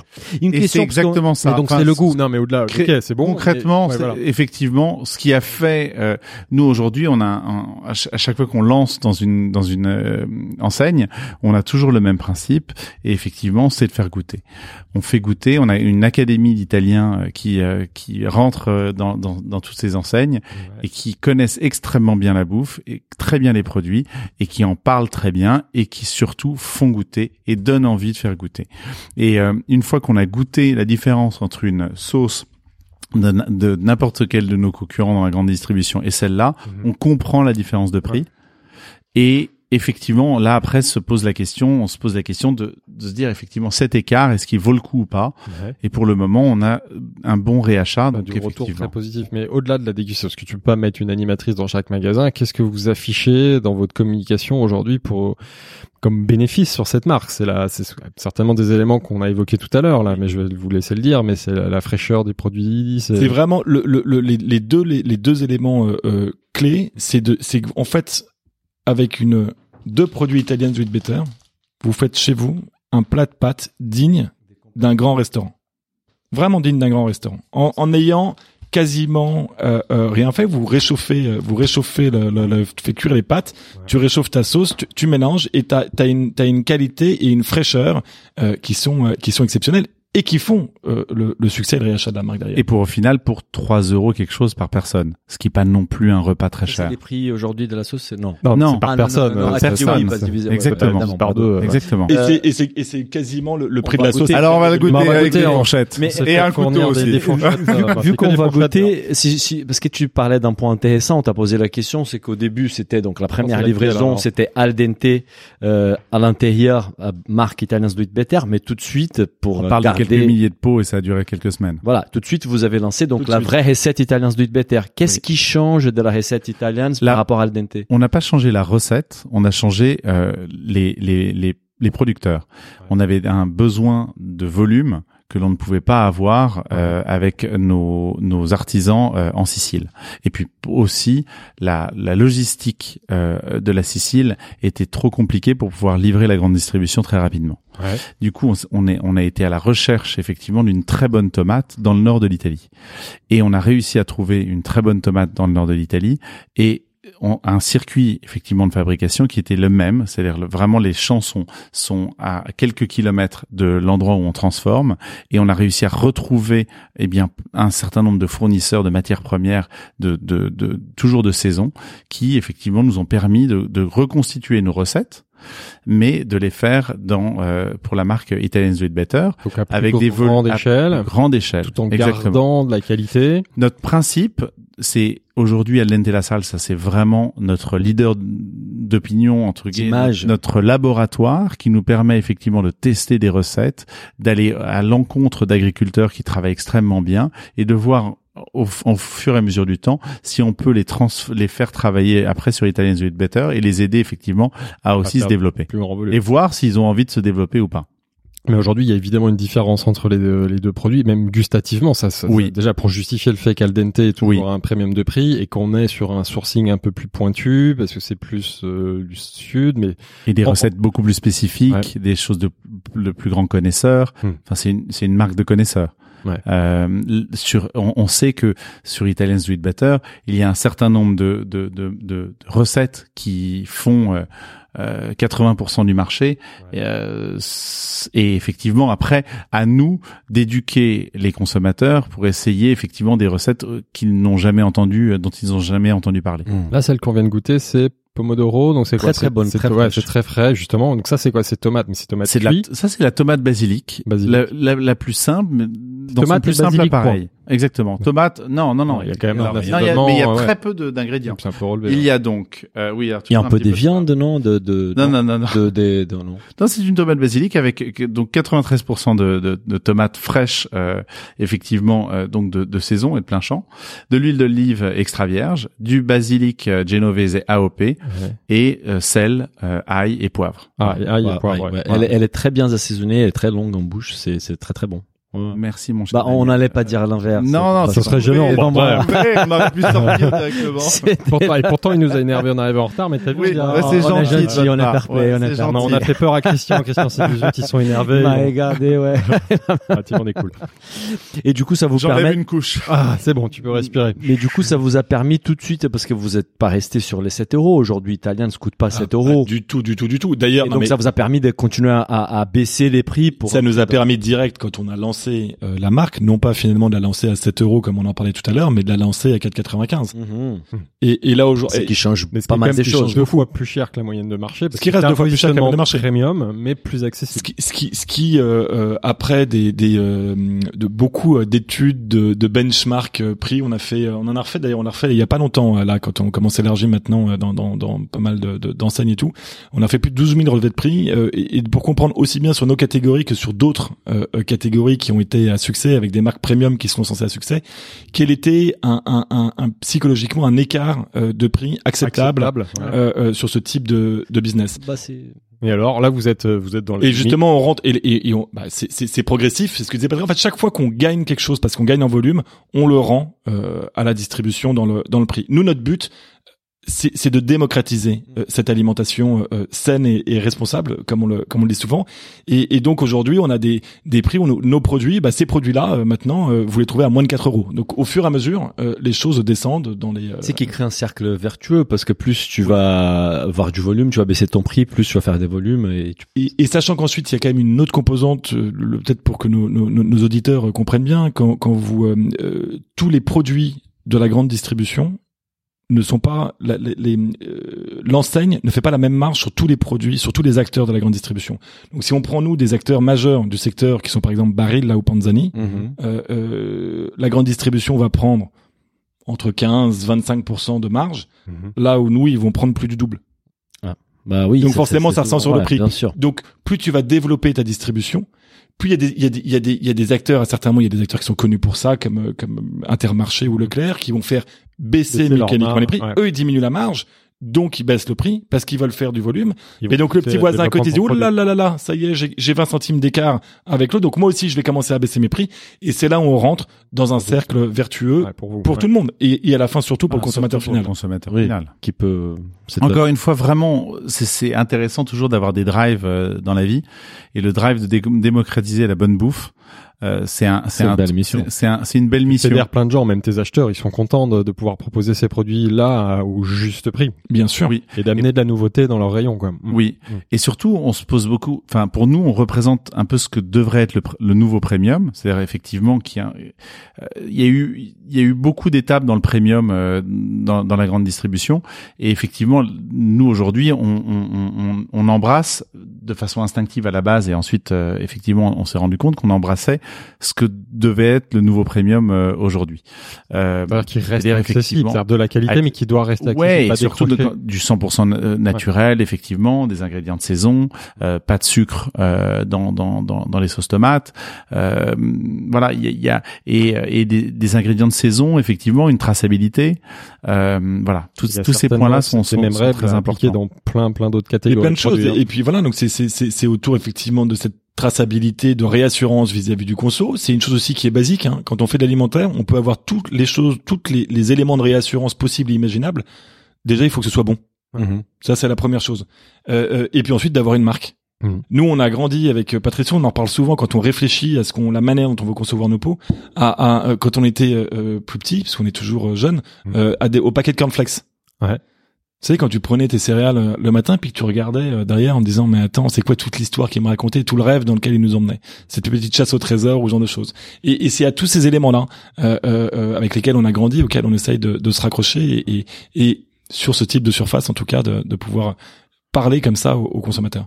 Avant de parler de, l'ouverture de la distribution aujourd'hui et de toutes les opportunités qui sont créées, est-ce qu'on peut reparler de l'offre? Parce que là, on a, beaucoup parlé de, la sauce. Et vous avez ouvert l'offre à d'autres à d'autres catégories, les pâtes. Euh, Est-ce que vous pouvez nous présenter aujourd'hui l'offre d'Italians Alors sur l'offre d'Italians, euh, alors on, va parler de l'offre, sachant que euh, quand même on a eu un petit euh, euh, recentrage euh, il y a deux ans, en disant justement parce que ce qui était magnifique au démarrage avec la marque Italians It Better, On s'est dit ça va être fantastique, c'est une marque ombrelle géniale. On va aller sur des produits toutes les catégories. On va faire du produit italien, on va aller faire de la glace, on va faire tout ce qu'on peut euh, trouver de de- d'italien. C'est vrai que c'est une belle marque. ouais. Et ce qui est pas une mauvaise idée. Sauf que, sauf Moi, j'étais embêté parce que je savais faire que des sauces tomates. Et, et puis entre temps, on a rencontré des, des, des investisseurs qui sont qui et ces investisseurs sont là pour nous accompagner financièrement, mais aussi pour nous donner des conseils. De l'expertise, ouais. Et, et, et, et, ils nous ont hein. dit bah ouais, mais en fait on se on se on se rend bien compte que plus tu vas multiplier le nombre de références, plus vous allez cramer du cash et plus bah ça va être difficile d'avoir une société qui soit euh, rentable en cible. Mm, mm, mm. Euh, euh, donc c'est là où on s'est dit attends, plutôt que d'essayer d'être pas mauvais sur plein d'activités différentes, on va se fixer un objectif Sur une catégorie, mais Qui par est contre, devenir euh, le numéro un. On veut devenir euh, le numéro un des premium sur les sauces. Ouais. Belle ambition. Et autour de ça, pour les accompagner, on a effectivement sur la table ici un paquet de pâtes euh, et qui est construit et qui est qui est, qui est euh, euh, préparé dans la même philosophie que ce qui a été fait sur les sauces, c'est-à-dire avec des choses qu'on ne retrouve pas ailleurs. Le, le- la, la qualité euh, là aujourd'hui, ces pâtes euh, qu'on a là, elles sont euh, euh, faites avec un grain de blé euh, ancien. On va les goûter, tiens, on va les Voilà. cuire. La Non, mais ce qui est intéressant, on, on s'est retrouvé dans des phénomènes de société. C'est vrai que quand on a commencé à lancer Italian The Butter, il y avait tout ce principe de la tomate, la traçabilité de la tomate, la tomate chinoise, les, les, les, les, les gros reportages qui sont sortis effectivement. Et du coup, je pense qu'il y a une aspiration aussi sur l'envie des, des consommateurs de savoir un peu ce qu'il y a dans les, dans les, dans les produits. Et ensuite, euh, sur, Sur les pâtes, ce qui est intéressant en ce moment, c'est le gluten. Ouais, c'est, pourquoi est-ce qu'on devient tous euh, intolérants au gluten? Euh, Concrètement, 20-30% de la population est intolérante au, Enfin, gluten. et, et sensible. Intolérant, sensible. réellement, il y en a que Celiac, 1%, celiac, exactement 0.5. Ouais, Ouais. Et et du coup, on s'est posé la question. Moi, je me suis retrouvé à, à être un peu euh, sensible au gluten, et puis je Mhm. me suis dit mais putain, c'est pas possible. Le, le blé, ça existe Surtout depuis la. tu manges que des c'est un- pâtes. Voilà, exactement. Ça, ça va être compliqué. Et, et j'ai commencé à travailler avec des naturopathes, avec des avec des diététiciens. J'ai commencé à me renseigner effectivement sur euh, est-ce qu'on pouvait qualifier la qualité du gluten. Ouais, c'est le mauvais Euh, gluten qui est mauvais. Exactement. Et en fait, on s'est rendu compte qu'il y avait, et là on a, on a passé vraiment un an à étudier euh, le gluten et la fabrication des pâtes, et on s'est, on a compris qu'il y avait six moments qui étaient mal faits. Euh, et du coup, nous, on a voulu corriger tous ces, tout, et souvent, c'est d'ailleurs revenir un petit peu euh, dans le Ouais, passé. Ce que faisaient les anciens. ouais. Exactement. Euh, aujourd'hui, Leur euh, farine ancienne, déjà. oui, alors voilà, La culture. Exactement. Ouais, Donc, euh, donc nous, on fait aujourd'hui un blend de, de, de, de, de, de différents euh, grains de blé euh, anciens, euh, Italien. chaque année euh, italiens qu'on dans les pouilles. Et effectivement, ensuite, on a trouvé euh, des fous euh, un peu comme nous qui ont réussi à reproduire effectivement des fours anciens, c'est-à-dire des fours qui mélangeaient l'air chaud et l'air froid, euh, qui étaient en fait à Gragnano, euh, qui est la mecque de, de la pâte. Eh bien, il y avait une rue où effectivement il y avait l'eau euh, qui arrivait, euh, l'air du Vésuve qui se mélangeait avec l'air de, de la mer, Mhm. et ce mélange-là faisait que la pâte était la plus extraordinaire d'Italie. Une belle histoire. Ça doit être vrai. C'était testé. Ouais. Écoute, en tout cas, ce qui est testé, c'est les fours effectivement qui mélangent à, à- à en fait Et quand un tu impact cuis une sur la pâte. structure de la pâte. et Ah oui, quand tu cuis une pâte- dégirabilité, du coup. Euh, exactement. Quand tu cuis une, pa- une, une, euh, le, le, le, le- la pâte au-dessus de 65 degrés, eh bien tu la trans, tu enlèves toutes les valeurs nutritionnelles de la Ouais. pâte. Tu la transformes en gros euh, en du plastique. Euh, c'est très compliqué à digérer. Quand tu utilises effectivement un, un grain de blé euh, euh, modifié, eh bien tout dépend de comment il a été modifié. Il peut être modifié pour être meilleur, mais il peut aussi être modifié pour, ouais. pour effectivement, et c'est la plupart du temps, pour être surproductif ou résister à toutes les variations de température et à les variations de climat. Et comme il résiste à beaucoup de variations, eh bien, il a du mal à être Il digéré. aussi, euh, exactement. à la- l'intestin, exactement. ouais, ouais. Et donc voilà, il y a plein de, c'était passionnant comme recherche, comme la recherche de la tomate d'ailleurs, c'est d'aller effectivement au fond des choses et de revenir avec effectivement une marque. On a une marque, on a du marketing, on a, on, on aime bien se marrer et on aime bien en faire en sorte que nos produits soient chaleureux esthétiquement. Mhm. Et euh, mais par contre, il y a une, il y a une vraie recherche à chaque fois sur le, Sur la sur le, exactement. savoir-faire, retrouver Exactement. les bonnes méthodes pour Et, bien et cette notion de séchage, c'est essentiel, d'avoir une, une belle qualité de farine et, et de la sécher à plus de 100 degrés comme le font l'intégralité des pâtes industrielles que vous trouvez en grande distribution. C'est exactement comme de préparer une jolie tarte, une jolie quiche et ensuite de la faire cuire au micro-ondes. Oui. On va ça avec du café, c'est pareil. c'est- à la fin. un produit, on- bon bref. Vous êtes les seuls réellement à faire ça J'ai du mal à Alors, croire que vous alors, soyez les seuls. on est alors euh, en, En l'addition on- ouais. l'addition de tout ça, Ouais. on est euh, en tout cas en grande distribution, on est les seuls. Ce qui fait que les pâtes aujourd'hui, il y a un problème, c'est qu'elles sont vraiment chères par rapport euh, à ce que effectivement elles sont vendues euh, 3,95€. 3,95€, ce qui est vraiment ouais. Parce que euh, grande distribution, on est plutôt autour de quoi? 2 euros. euh, 2 euros, c'est ouais. des pâtes déjà qui Non, sont euh, premium, euh, ouais. assez Voilà, premium. euh, des marques italiennes. c'est Barilla, c'est c'est moins un de euro. Barilla, Barilla, c'est c'est un premium. euro, c'est un C'est euro. moins d'un euro, euro. ouais, pour moi, Un euro et moins. Ouais. Peut-être Un même en euro, dessous de l'euro. Et ensuite, on passe à des chèques au moment et effectivement, euh, voilà. Ou sinon, en Et là, on parle des épicerie marques, fine, hein. tu as des pâtes à 6 Voilà, balles aussi. exactement, Ouais, mais vous, exactement. c'est la grande C'est, c'est distribution. en l'occurrence qui est le prix de, des pâtes euh, al dente et la, la salsa qui sont bio. Euh, et effectivement, euh, voilà. Aujourd'hui, peut-être qu'on est un petit peu trop euh, en avance sur le marché sur les pâtes parce qu'effectivement, c'est compliqué d'expliquer le bon gluten versus le voilà. Mhm. Aujourd'hui, on a écrit gluten sain sur nos pâtes. Euh, on peut Oui, parce que oui, et on, d'ailleurs, on, ne peut plus, on ne peut plus l'écrire d'ailleurs, euh, parce que c'est qualifié un gluten et, et, et on ne peut pas qualifier le gluten. Mais c'est intéressant de voir à quel point les mutations, effectivement, entre les mutations sociétales et ensuite, effectivement, ce que l'on peut faire et en même temps la réaction ensuite d'un, d'un, d'un consommateur final, quelles sont ces étapes-là et combien de temps ça prend Mhm. euh, pour changer de perception. Et, et pour donc, vous avez donc élargi l'offre d'abord avec euh, al dente, ensuite italianes, ensuite les pâtes. Aujourd'hui, vous avez combien des fournisseurs, des partenaires avec qui vous travaillez pour pour développer toute cette gamme là Alors pour Italians, Ou un tout, ouais, Global, ouais, on a 5, ouais. ouais, 5. Cinq fournisseurs en Italie. Ouais. Enfin, Cinq, fournisseurs, six. du coup, de blé, de tomates, de... Alors euh, effectivement, euh, pour le pour le pour le pour la sauce tomate, déjà on fait on fait la sauce tomate et on fait le pesto. Le pesto c'est un savoir-faire très particulier. Et le pesto, on a on a on a un savoir-faire très particulier sur le pesto. Je vais peut-être pas rentrer dans le détail de chacune des chacun des trucs, mais il y a et donc c'est un producteur particulier. Ouais. On a un producteur pour le basilic, pourquoi? Pour la matière, pour, la pour la matière, matière première, pour la façon de, de, de garder le basilic, effectivement, de transformer le basilic Mhm. en saison et de le maintenir effectivement dans, dans une conservation qui nous permettra d'avoir la plus grande fraîcheur aussi dans la dans le pot. Il faut savoir que nous on a on est un pesto qui dure deux ans et que le pesto frais Effectivement, c'est quelque chose qui dure que quelques jours, donc Mhm. c'est une vraie, un vrai défi technique d'arriver à avoir un pesto. Puis d'avoir des sera- feuilles de basilic, pas avoir une crème comme tu l'as dans plein de pesto. Enfin voilà, d'avoir toute Ouais. une. euh, Oui. euh, Un peu de mâche, quoi. ouais. Exactement. Et puis nous, on a des, des vrais pignons à l'intérieur, des pignons entiers. Euh, on a voilà, on, on fait un vrai pesto à la genovese. Euh, retournez souvent euh, quand même les, les étiquettes. Regardez ce qui se passe dans les étiquettes. C'est c'est important. On. Euh, et, et, donc voilà, donc on a un producteur pour la sauce tomate, un producteur pour le, le, le pesto, un producteur pour les pâtes, et effectivement des fournisseurs ensuite de matières premières. Euh, ça, ça pour le coup, il y en a Ouais, beaucoup plus. ouais, d'accord. Euh, voilà. Et ça, c'est un point important parce que sur les fournisseurs de, de matières premières et justement euh, euh, euh, là-dessus, euh, nous, par exemple, on source euh, directement la tomate.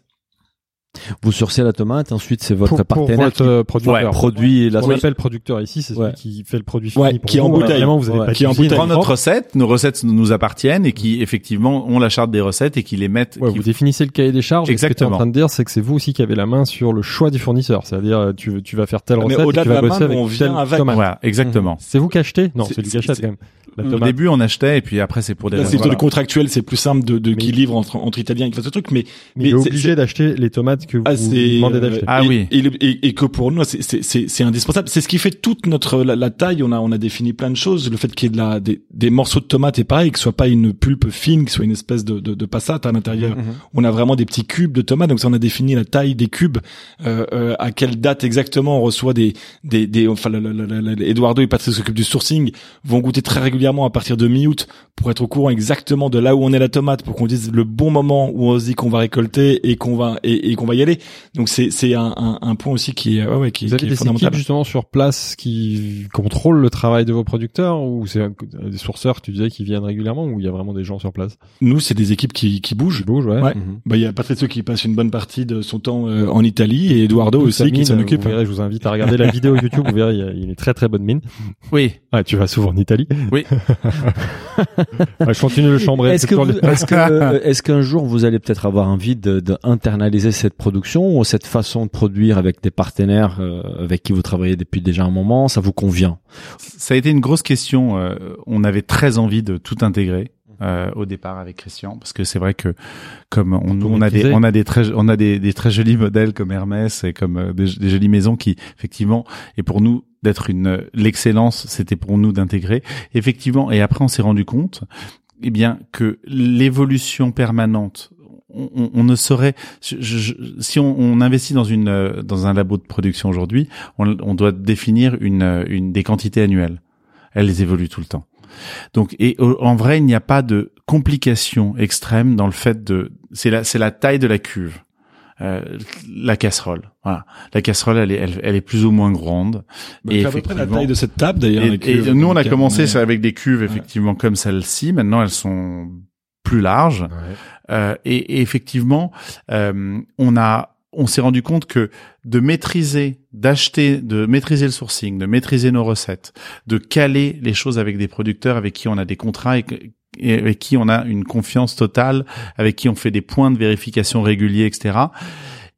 Et de, de challenger aussi, parce qu'ils ont un savoir-faire aussi, de challenger leur savoir-faire, etc. Eh bien, ça nous permettait effectivement de trouver un équilibre que, qui nous, pour nous aujourd'hui, est le plus sain pour le développement de la de, de, de la. L'outil de prod n'est pas intégré, mais par contre, vous êtes très présent, vous le Oui. contrôlez. Et puis euh, l'outil de prod est totalement surcapacitaire en Italie. C'est-à-dire qu'il y a un nombre en dehors de la période euh, euh, actuel du octobre, Covid, ouais. décembre, Ah, ah où il y a de la prod. Ah, mhm. Je sais pas quel est le taux de, de charge des euh, des, euh, des labos euh, de production en Italie, mais à de mon avis, il est de moins de 50%. Je veux dire, il y a vraiment de la place. Donc, ça Donc, pour nous, c'était plus important. structure de prod. euh, a- C'est pour ça qu'on le, le artisanal à des quantités inter- industrielles, c'est vraiment un label qu'on sait qu'on va pouvoir garder très longtemps pour parce que mais pour y répondre avec ce modèle-là.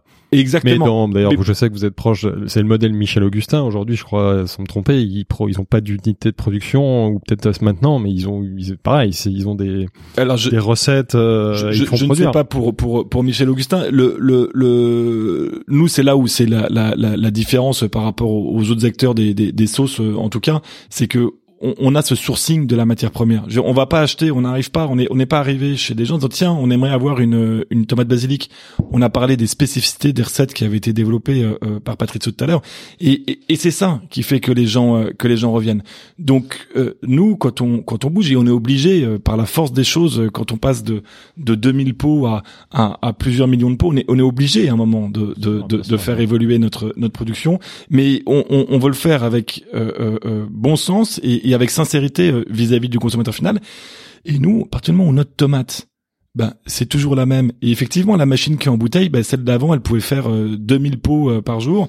Et aujourd'hui, on est plutôt sur euh, 3000 pots euh, euh, Ouais. peut-être par, par par heure. Mais parce que ce qu'on, ce avec quoi on arrive, la qualité de la tomate ou l'huile d'olive, ben c'est nous qui l'avons sourcée et on sait exactement que c'est celle-là qu'on veut avoir et qui va bien euh, dans notre recette. Et, et ça, c'est une chose qui est fondamentale. Quand Patricio parlait tout à l'heure du vrai premium, euh, euh, cette responsabilité vis-à-vis de nos recettes et vis-à-vis du consommateur final, c'est indispensable. Oui, et vous avez créé une mécanique commerciale qui vous permet de vendre ces produits à un prix plus élevé, c'est qui vous permet d'avoir un budget plus important pour sourcer des produits des meilleures qualités. Bien sûr. Et les industriels, ils arrivent pas parce qu'ils sont, euh, ils sont en compète par question des centimes en fait. Donc ils se battent pour avoir les prix les plus bas et c'est celui qui Et- perd, c'est c'est Et l'ingrédient. pour donner un ordre de grandeur, pour reprendre l'exemple de la tomate, euh, euh, nous la tomate euh, qu'on utilise, on utilise une grosse pulpe, des morceaux de des morceaux de tomate qu'on utilise. Déjà, si vous passez sur une pulpe fine, Mhm. ça coûte 30% moins cher. Ah, voilà. Ensuite, si vous passez sur du concentré de tomate qu'on retrouve dans la plupart des recettes hein, que vous trouvez dans un sûr. c'est 50% moins Oui, cher. ben voilà. Ensuite, si vous passez sur du double concentré de tomate, Ah, c'est 80%. c'est 80% moins cher. Le double concentré de tomate, qui est principalement sourcé en Chine et qui avait fait l'objet d'un livre c'est passionnant, ça, ouais. euh, s'il y en a qu'un lire, qui s'appelle L'Empire de l'or rouge et qui expliquait que 80% des pots de sauce tomate qui sortaient d'Italie avaient une partie de tomates chinoises. Euh, Assemblé euh, avec des tomates, Ouais. enfin des concentrés. ouais, des concentrés de chinois. On revient sur l'histoire euh, de la distribution. Ouais, c'est ce sujet, vas-y. Voilà, bah, on revient sur l'histoire. Donc, vous démarrez sur euh, Monoprix. On a bien compris, c'était al dente. Il y a eu toi qui étais inquiet. Toi, tu as une bonne idée. Italians do it better. Ça marche. Vous animez, vous apprenez, vous recrutez des gens pour continuer à animer. Comment ça se développe par la suite? Comment, quand est-ce que vous augmentez les nombres des magasins, d'autres enseignes? Surtout que tu as parlé de 8% de part de marché tout à l'heure. Oui. Comment tu arrives à ce résultat-là? Dans dans les enseignes euh, dont on parlait, euh, euh, la, la, la- meilleure des choses, on va prendre un exemple pendant le pendant le le confinement. Le confinement nous a a, boosté de manière générale l'épicerie. Euh, Nous, comme euh, bon, on a une partie en direct où ça s'est un peu euh, où ça s'est un peu arrêté. On a nos clients historiques sur lesquels les, ventes ont, ont explosé. Et puis c'est nos nouveaux clients sur lesquels on a eu un peu des démarrages. Mais il y a quand même deux enseignes avec qui on a pu démarrer euh, sur le premier semestre de l'année. Euh, une enseigne, c'est Costco. Je sais pas si vous voyez le modèle économique de Costco. Ils ont un magasin euh, En, en, France, France. c'est un américain. En voilà, fait. et qui, est un, un leader américain. Un magasin, un magasin en C'est des grandes quantités à des prix discount, en fait. On, en- on, on en vendait euh, 10 par jour euh, avant le confinement. On allait démarrer notre programme d'animation et tout. On n'a pas pu faire les animations puisque Covid, tout était fermé. Ouais.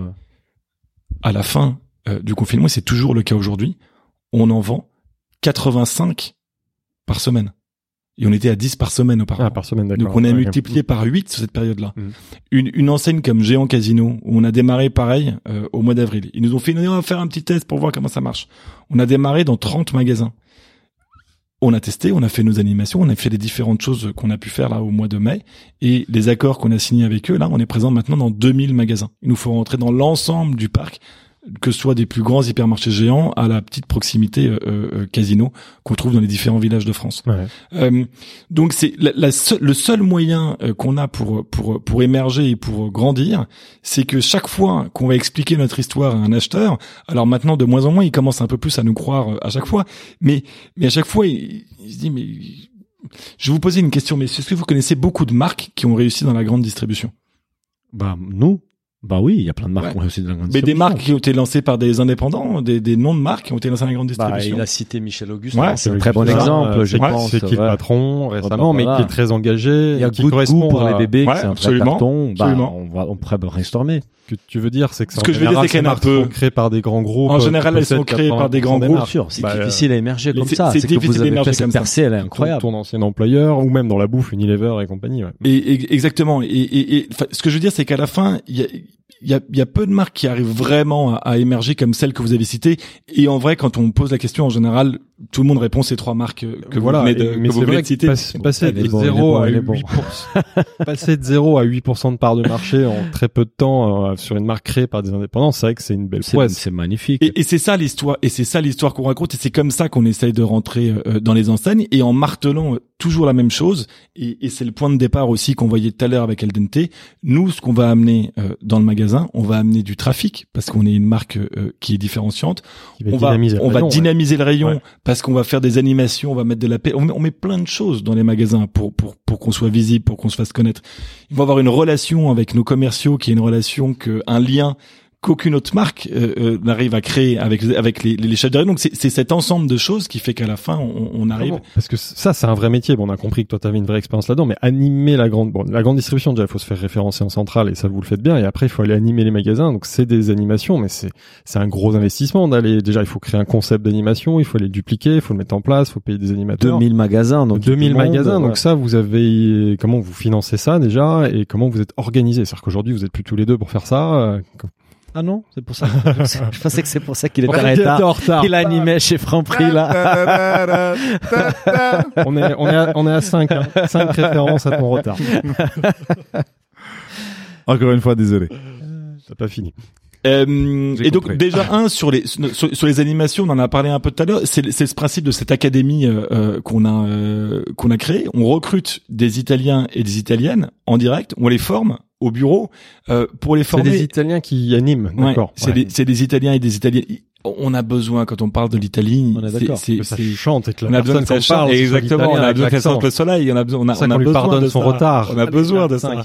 On a besoin de ça. Ouais, non, mais c'est vrai que ça, ça, ça fonctionne. C'est comme Big Mama aujourd'hui dans ses, dans ses restaurants, c'est des Italiens qui servent, ça fait partie de l'expérience. Absolument. Vous, une animation faite par des Italiens, c'est intelligent. Ouais. Et, et, et, et c'est ça qui marche. Le, le, le, on a, on a eu une animation dans un magasin euh, ce week-end. En, en trois heures, euh, on a vendu 120 pots.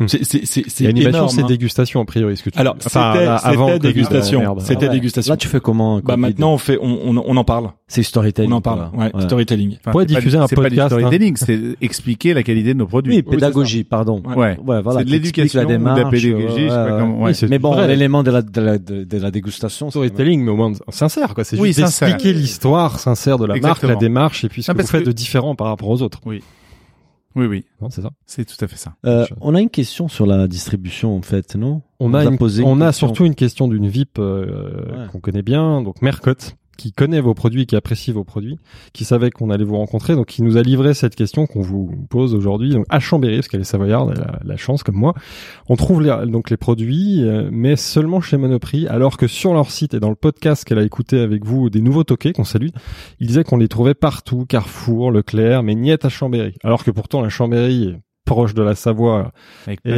et voilà, avec une présence italienne très forte. Donc déjà, pourquoi vous êtes finalement pas distribué dans toutes les enseignes? Elle, elle semblait peiner. Et pourquoi est-ce qu'on trouve pas tous les produits, euh, notamment les pâtes artisanales? Donc ça, c'est sa question. Et après, elle passe un, un mot qui est très sympa. En tout cas, leurs sauces sont top. Et l'Ariabata arrache super. J'adore. Pour. Donc on remercie Merci Mercotte. elle, merci elle. Grazie cara. Donc pourquoi vous n'êtes pas distribué dans toutes les enseignes euh, en Savoie? Mais c'est c'est une excellente question et ça fait rebondir sur la question que tu posais euh, euh, juste avant, euh, qui était comment est-ce qu'on faisait pour pour pour grandir? Et vendre à l'acheteur, euh, c'est une chose. Ensuite, il faut que le produit, il arrive dans le magasin, c'est un autre combat. Et ensuite, il faut le faire découvrir euh, au consommateur final. Il y a trois combats quand on démarre. Et vraiment, hein, Mhm. la vente, c'est né, c'est une petite partie euh, du, de- du lancement de- du lancement du produit dans une Ouais, enseigne. Être référencé dans l'enseigne, c'est qu'une partie, c'est ça Et, même être référencé Ouais. pour avoir un acheteur qui dit super, nous c'est le cas. Hein. L'acheteur de Carrefour, il nous a dit super, vous êtes vendu à Chambéry, euh, vous pouvez y aller euh, à Chambéry. Après, il faut que le Sauf chef que de rayon, derrière, il faut que le magasin Il commande. faut que le magasin commande, donc faut qu'on ait des commerciaux qui passent. Donc ces choses-là, elles prennent un peu de temps et, Mhm. et, et, et, et, et on est ravis d'avoir comme ça des consommateurs impatients euh, de retrouver euh, de, de retrouver nos produits partout.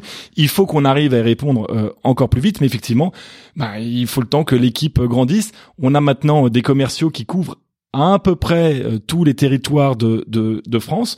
Euh, mais bon, on n'a pas encore non plus euh, 100 commerciaux. Vous avez donc il faut combien de le commerçants en magasin. France? On a 10 commerciaux. Euh, Salariés ou c'est une force supplétive euh, D'accord. ouais. En On- fait, ouais, on a fait le choix de ne pas utiliser de supplétif, que ce soit pour les animateurs, effectivement, pas de d'animation supplétive, euh, machin. C'est des salariés que vous formez, donc des Oui. Italiens. Ouais. on forme tout. oui. Et, et, et même aujourd'hui, euh, la, chose qui est merveilleuse, euh, un de nos excellents euh, euh, vendeurs, euh, Domenico, euh, qui, euh, Qui qui travaille avec nous, était euh, auparavant animateur. Ah. Il faisait des dégustations, il faisait des, il faisait animations et des dégustations. il vient du terrain. Il, Il était commercial dans le vin. Il vendait des vins euh, italiens. Et puis un jour, on lui a dit, mais écoute, on a un poste qui se libère. Tu cartonnes, tu t'éclates. Nous, on adore travailler avec toi. Pourquoi est-ce que tu viendrais pas rejoindre l'équipe pour devenir un commercial en CDI Et Voilà. Ouais. Et il nous a rejoint au mois de, au mois de juin. Ah, chouette. En plus, il connaît les terrains comme personne, quoi. Exactement. Juste Exactement. pour, pour euh, on, on a donc cette euh, rubrique en fait les questions de l'audience. Tu as vu Patricio sur LinkedIn, ça, ça, ça- Il l'a bien animé d'ailleurs. Ouais, Merci. Animé, merci. Tu as augmenté la portée des 100% de. On a une deuxième question des Marina Soldi, peut-être d'origine italienne. On a un peu évoqué, mais peut-être vous pouvez synthétiser. euh, com- comment tirer son épingle du jeu dans un rayon ultra concurrentiel dominé par deux mastodontes que sont Barilla et Panzani? Déjà, Marina Soldi, euh, Soldi, Avec- Soldi, avec la- ah, Soldi, Sol, Jean. Soldi, ça veut dire l'argent. Euh, Marina, tu vas aller très loin dans la vie. Ouais, ça commence effectivement. Je pense, enfin, je, je sais pas ce que le, le visuel est, est quand même euh, effectivement un peu euh, important. On s'est posé la question de comment est-ce qu'on pouvait émerger effectivement dans un rayon avec euh, avec le visuel. Donc l'identité, le packaging, ouais. Oui, et de faire en sorte de trouver ce bon équilibre entre effectivement quelque chose qui est bien packagé, mais qui euh, surtout a nous on, on a été les premiers à proposer euh, u- une, une un pot transparent Ouais. où l'on peut vraiment Voir le produit. voir le produit. Voilà, donc euh, on, on le sent euh, et, et, et ça, je pense que ça a été un, un, un des un des un des, des points forts. Après, euh, on a euh, une, une écriture blanche qui ressort effectivement assez bien et, et c'est vrai que quand tu vois les, les, les pots des concurrents à côté, le, le pot émerge euh, émerge. Ouais. Après, effectivement, euh, la- toute la difficulté, c'est ce qu'on disait tout à l'heure, c'est de, de faire comprendre la différence, La démarche. la quoi. démarche Ouais. et le et le sur prix. un packaging. Les Quand il y a prix pas pas assez pour comprendre la démarche parce que c'est. Pas assez, même si ça peut être un, un, Oui, un un très bon indicateur. C'est un, argument. mais- il faut derrière expliquer, il faut regarder les ingrédients. C'est, c'est- ce sont des, des habitudes que pas tous les consommateurs ont de regarder derrière le pot et voir ce qu'il y a dedans. Mais c'est mais c'est un- c'est c'est c'est c'est vraiment un, un, un vrai combat de Oui. rentrer en grande distribution côté industriel et, et et je pense que je reviens sur le point de tout à l'heure on a dit qu'on voulait être le leader sur le premium et ça ça passe par quoi? Ça passe on a dit que les produits ils sont bons. On a dit qu'on avait le, le tout ce qui était le packaging cette transparence. Et et, et c'est des choses qu'on qu'on commence à voir autour de nous ou même des des grands acteurs euh, euh, se rapprochent de ce type de, de packaging. On va pas en dire plus à ce stade maintenant. Et et euh, Mais il y en a qui se rapprochent. et le et le et le et, le- et la troisième chose voilà qu'on soit qu'on soit responsable et qu'on ait une démarche sincère. C'est une chose dont j'entends souvent parler dans les termes que vous employez qui est un, important. un marketing Ouais. un marketing Tu veux faire les pubs de notre agence Vas-y, euh, vas-y, on t'écoute. C'est- c'est- c'est- non mais c'est une chose qui est c'est une chose qui est euh, qui est totalement fondamentale mais et ce qui est important c'est de bien voir que ce, ce marché sur lequel on est aujourd'hui c'est un marché qui est en croissance aussi bien en volume qu'en valeur je passe la période de Covid qui a un peu mis le bordel dans toutes les stats euh, de, de vente, Euh, mais cette, le fait d'être sur un marché en croissance, ça veut dire qu'il y a énormément de nouveaux entrants qui arrivent. Hmm. Je donne deux exemples. En même temps que nous, il y a deux acteurs euh, qui sont lancés. Qui? Il y a Rivoire et Carré Je vois pas. Et il y a Heinz. dates. Qui, Ça Rivoire et Carré, ils font des, ils font, c'est une grosse marque, un gros industriel euh, du Pâtes, euh, de sauce, ils font des, ils ils font des pâtes et puis ils faisaient de, pas de sauce euh, chaude. Pour- Ils s'étaient lancés il y a cinq ans. Ah bon Bah ça n'a pas marché, ils sont ils sont euh, ils sont arrêtés.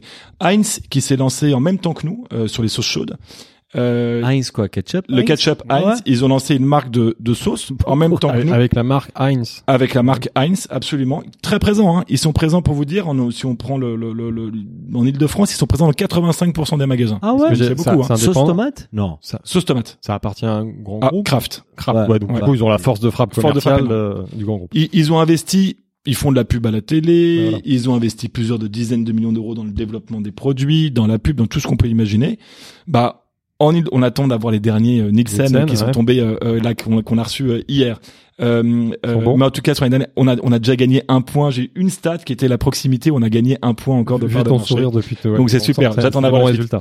Ce que je veux dire, c'est que Heinz, qui a dépensé plusieurs dizaines de millions d'euros, ils ont aujourd'hui 3% de part de marché en Ile-de-France. Sur la catégorie des Sur la sauces catégorie des premium, sauces votre catégorie. Premium. Là où Là vous où- êtes à 8. Non, non. Non. Là où nous, on est à deux et demi. Deux et demi. 8, Pardon. c'était quoi? C'était en proximité, justement. Ah, d'accord. Ah. De- spécifiquement en proximité. Ouais. Euh, Vous êtes à deux et demi en global, quand même. Ouais. Île-de-France, quoi. ce qui est super. Ce qui est super. Donc, donc, c'est, c'est, voilà, il faut arriver à se faire une place. Mais ce que je veux dire, c'est que, euh, c'est, c'est, je reviens sur, sur le, le, le, le- message et les valeurs euh, qu'on a, parce qu'on voit que même des très gros industriels qui ont beaucoup de moyens, eh ben, ils essayent de se lancer et ça marche pas. Et à l'inverse, il y a plein de petites marques. Euh, vous allez sur un salon euh, alimentaire euh, italien, il y a des milliers de marques qui veulent se lancer partout et qui n'arrivent pas forcément non plus à émerger. Donc, c'est de trouver le bon, la juste recette de mix marketing entre les On, deux. on en a un peu parlé parce que c'est votre expertise, notamment Patricio. La marque, donc c'est un sujet qui est très important. Comment vous avez travaillé cette marque? Toi, tu as une expérience dans le luxe, mais comment tu la travailles avec ce positionnement-là? Qu'est-ce que vous, comment vous faites pour qu'elle soit désirable? Vous avez joué sur quel levier? Les réseaux sociaux, les PR, l'influence Euh, On a compris l'animation point de vente, mais Alors, on a au-delà de essayé- ça, on a essayé pas mal de choses. Euh, nous, ce qu'on voulait effectivement dans cette expérience, effectivement, d'avoir un peu un pot de lifestyle italien quand même, euh, c'est-à-dire d'éduquer les gens au, au bon lifestyle italien. On, on est très présent sur les réseaux sociaux. Donc on a une, une ligne éditoriale sur les réseaux sociaux qui, qui permet de, de, de réassurer effectivement sur la qualité de notre produit parce que quand même comme on, on, on, on dit beaucoup de choses, on, on, on a beaucoup d'humour aussi sur les réseaux sociaux, il faut trouver la bonne balance. ouais, On a fait de l'affichage, l'affichage sauvage euh, assez euh, couillu. ouais. Euh, Ça vous a apporté des bons résultats, ça? C'est discutable, on sait pas parce que tu sais pas vraiment Ouais, quel est le mesures pas, retour, quoi. tu mesures Ouais. pas. La, La télé, tu vois, la télé, tu tagline vois des C'est la, cro- ouais, la La tagline, c'est quoi était, était assez agressive. On avait fait désolé les, les, les industriels, Italians do it better.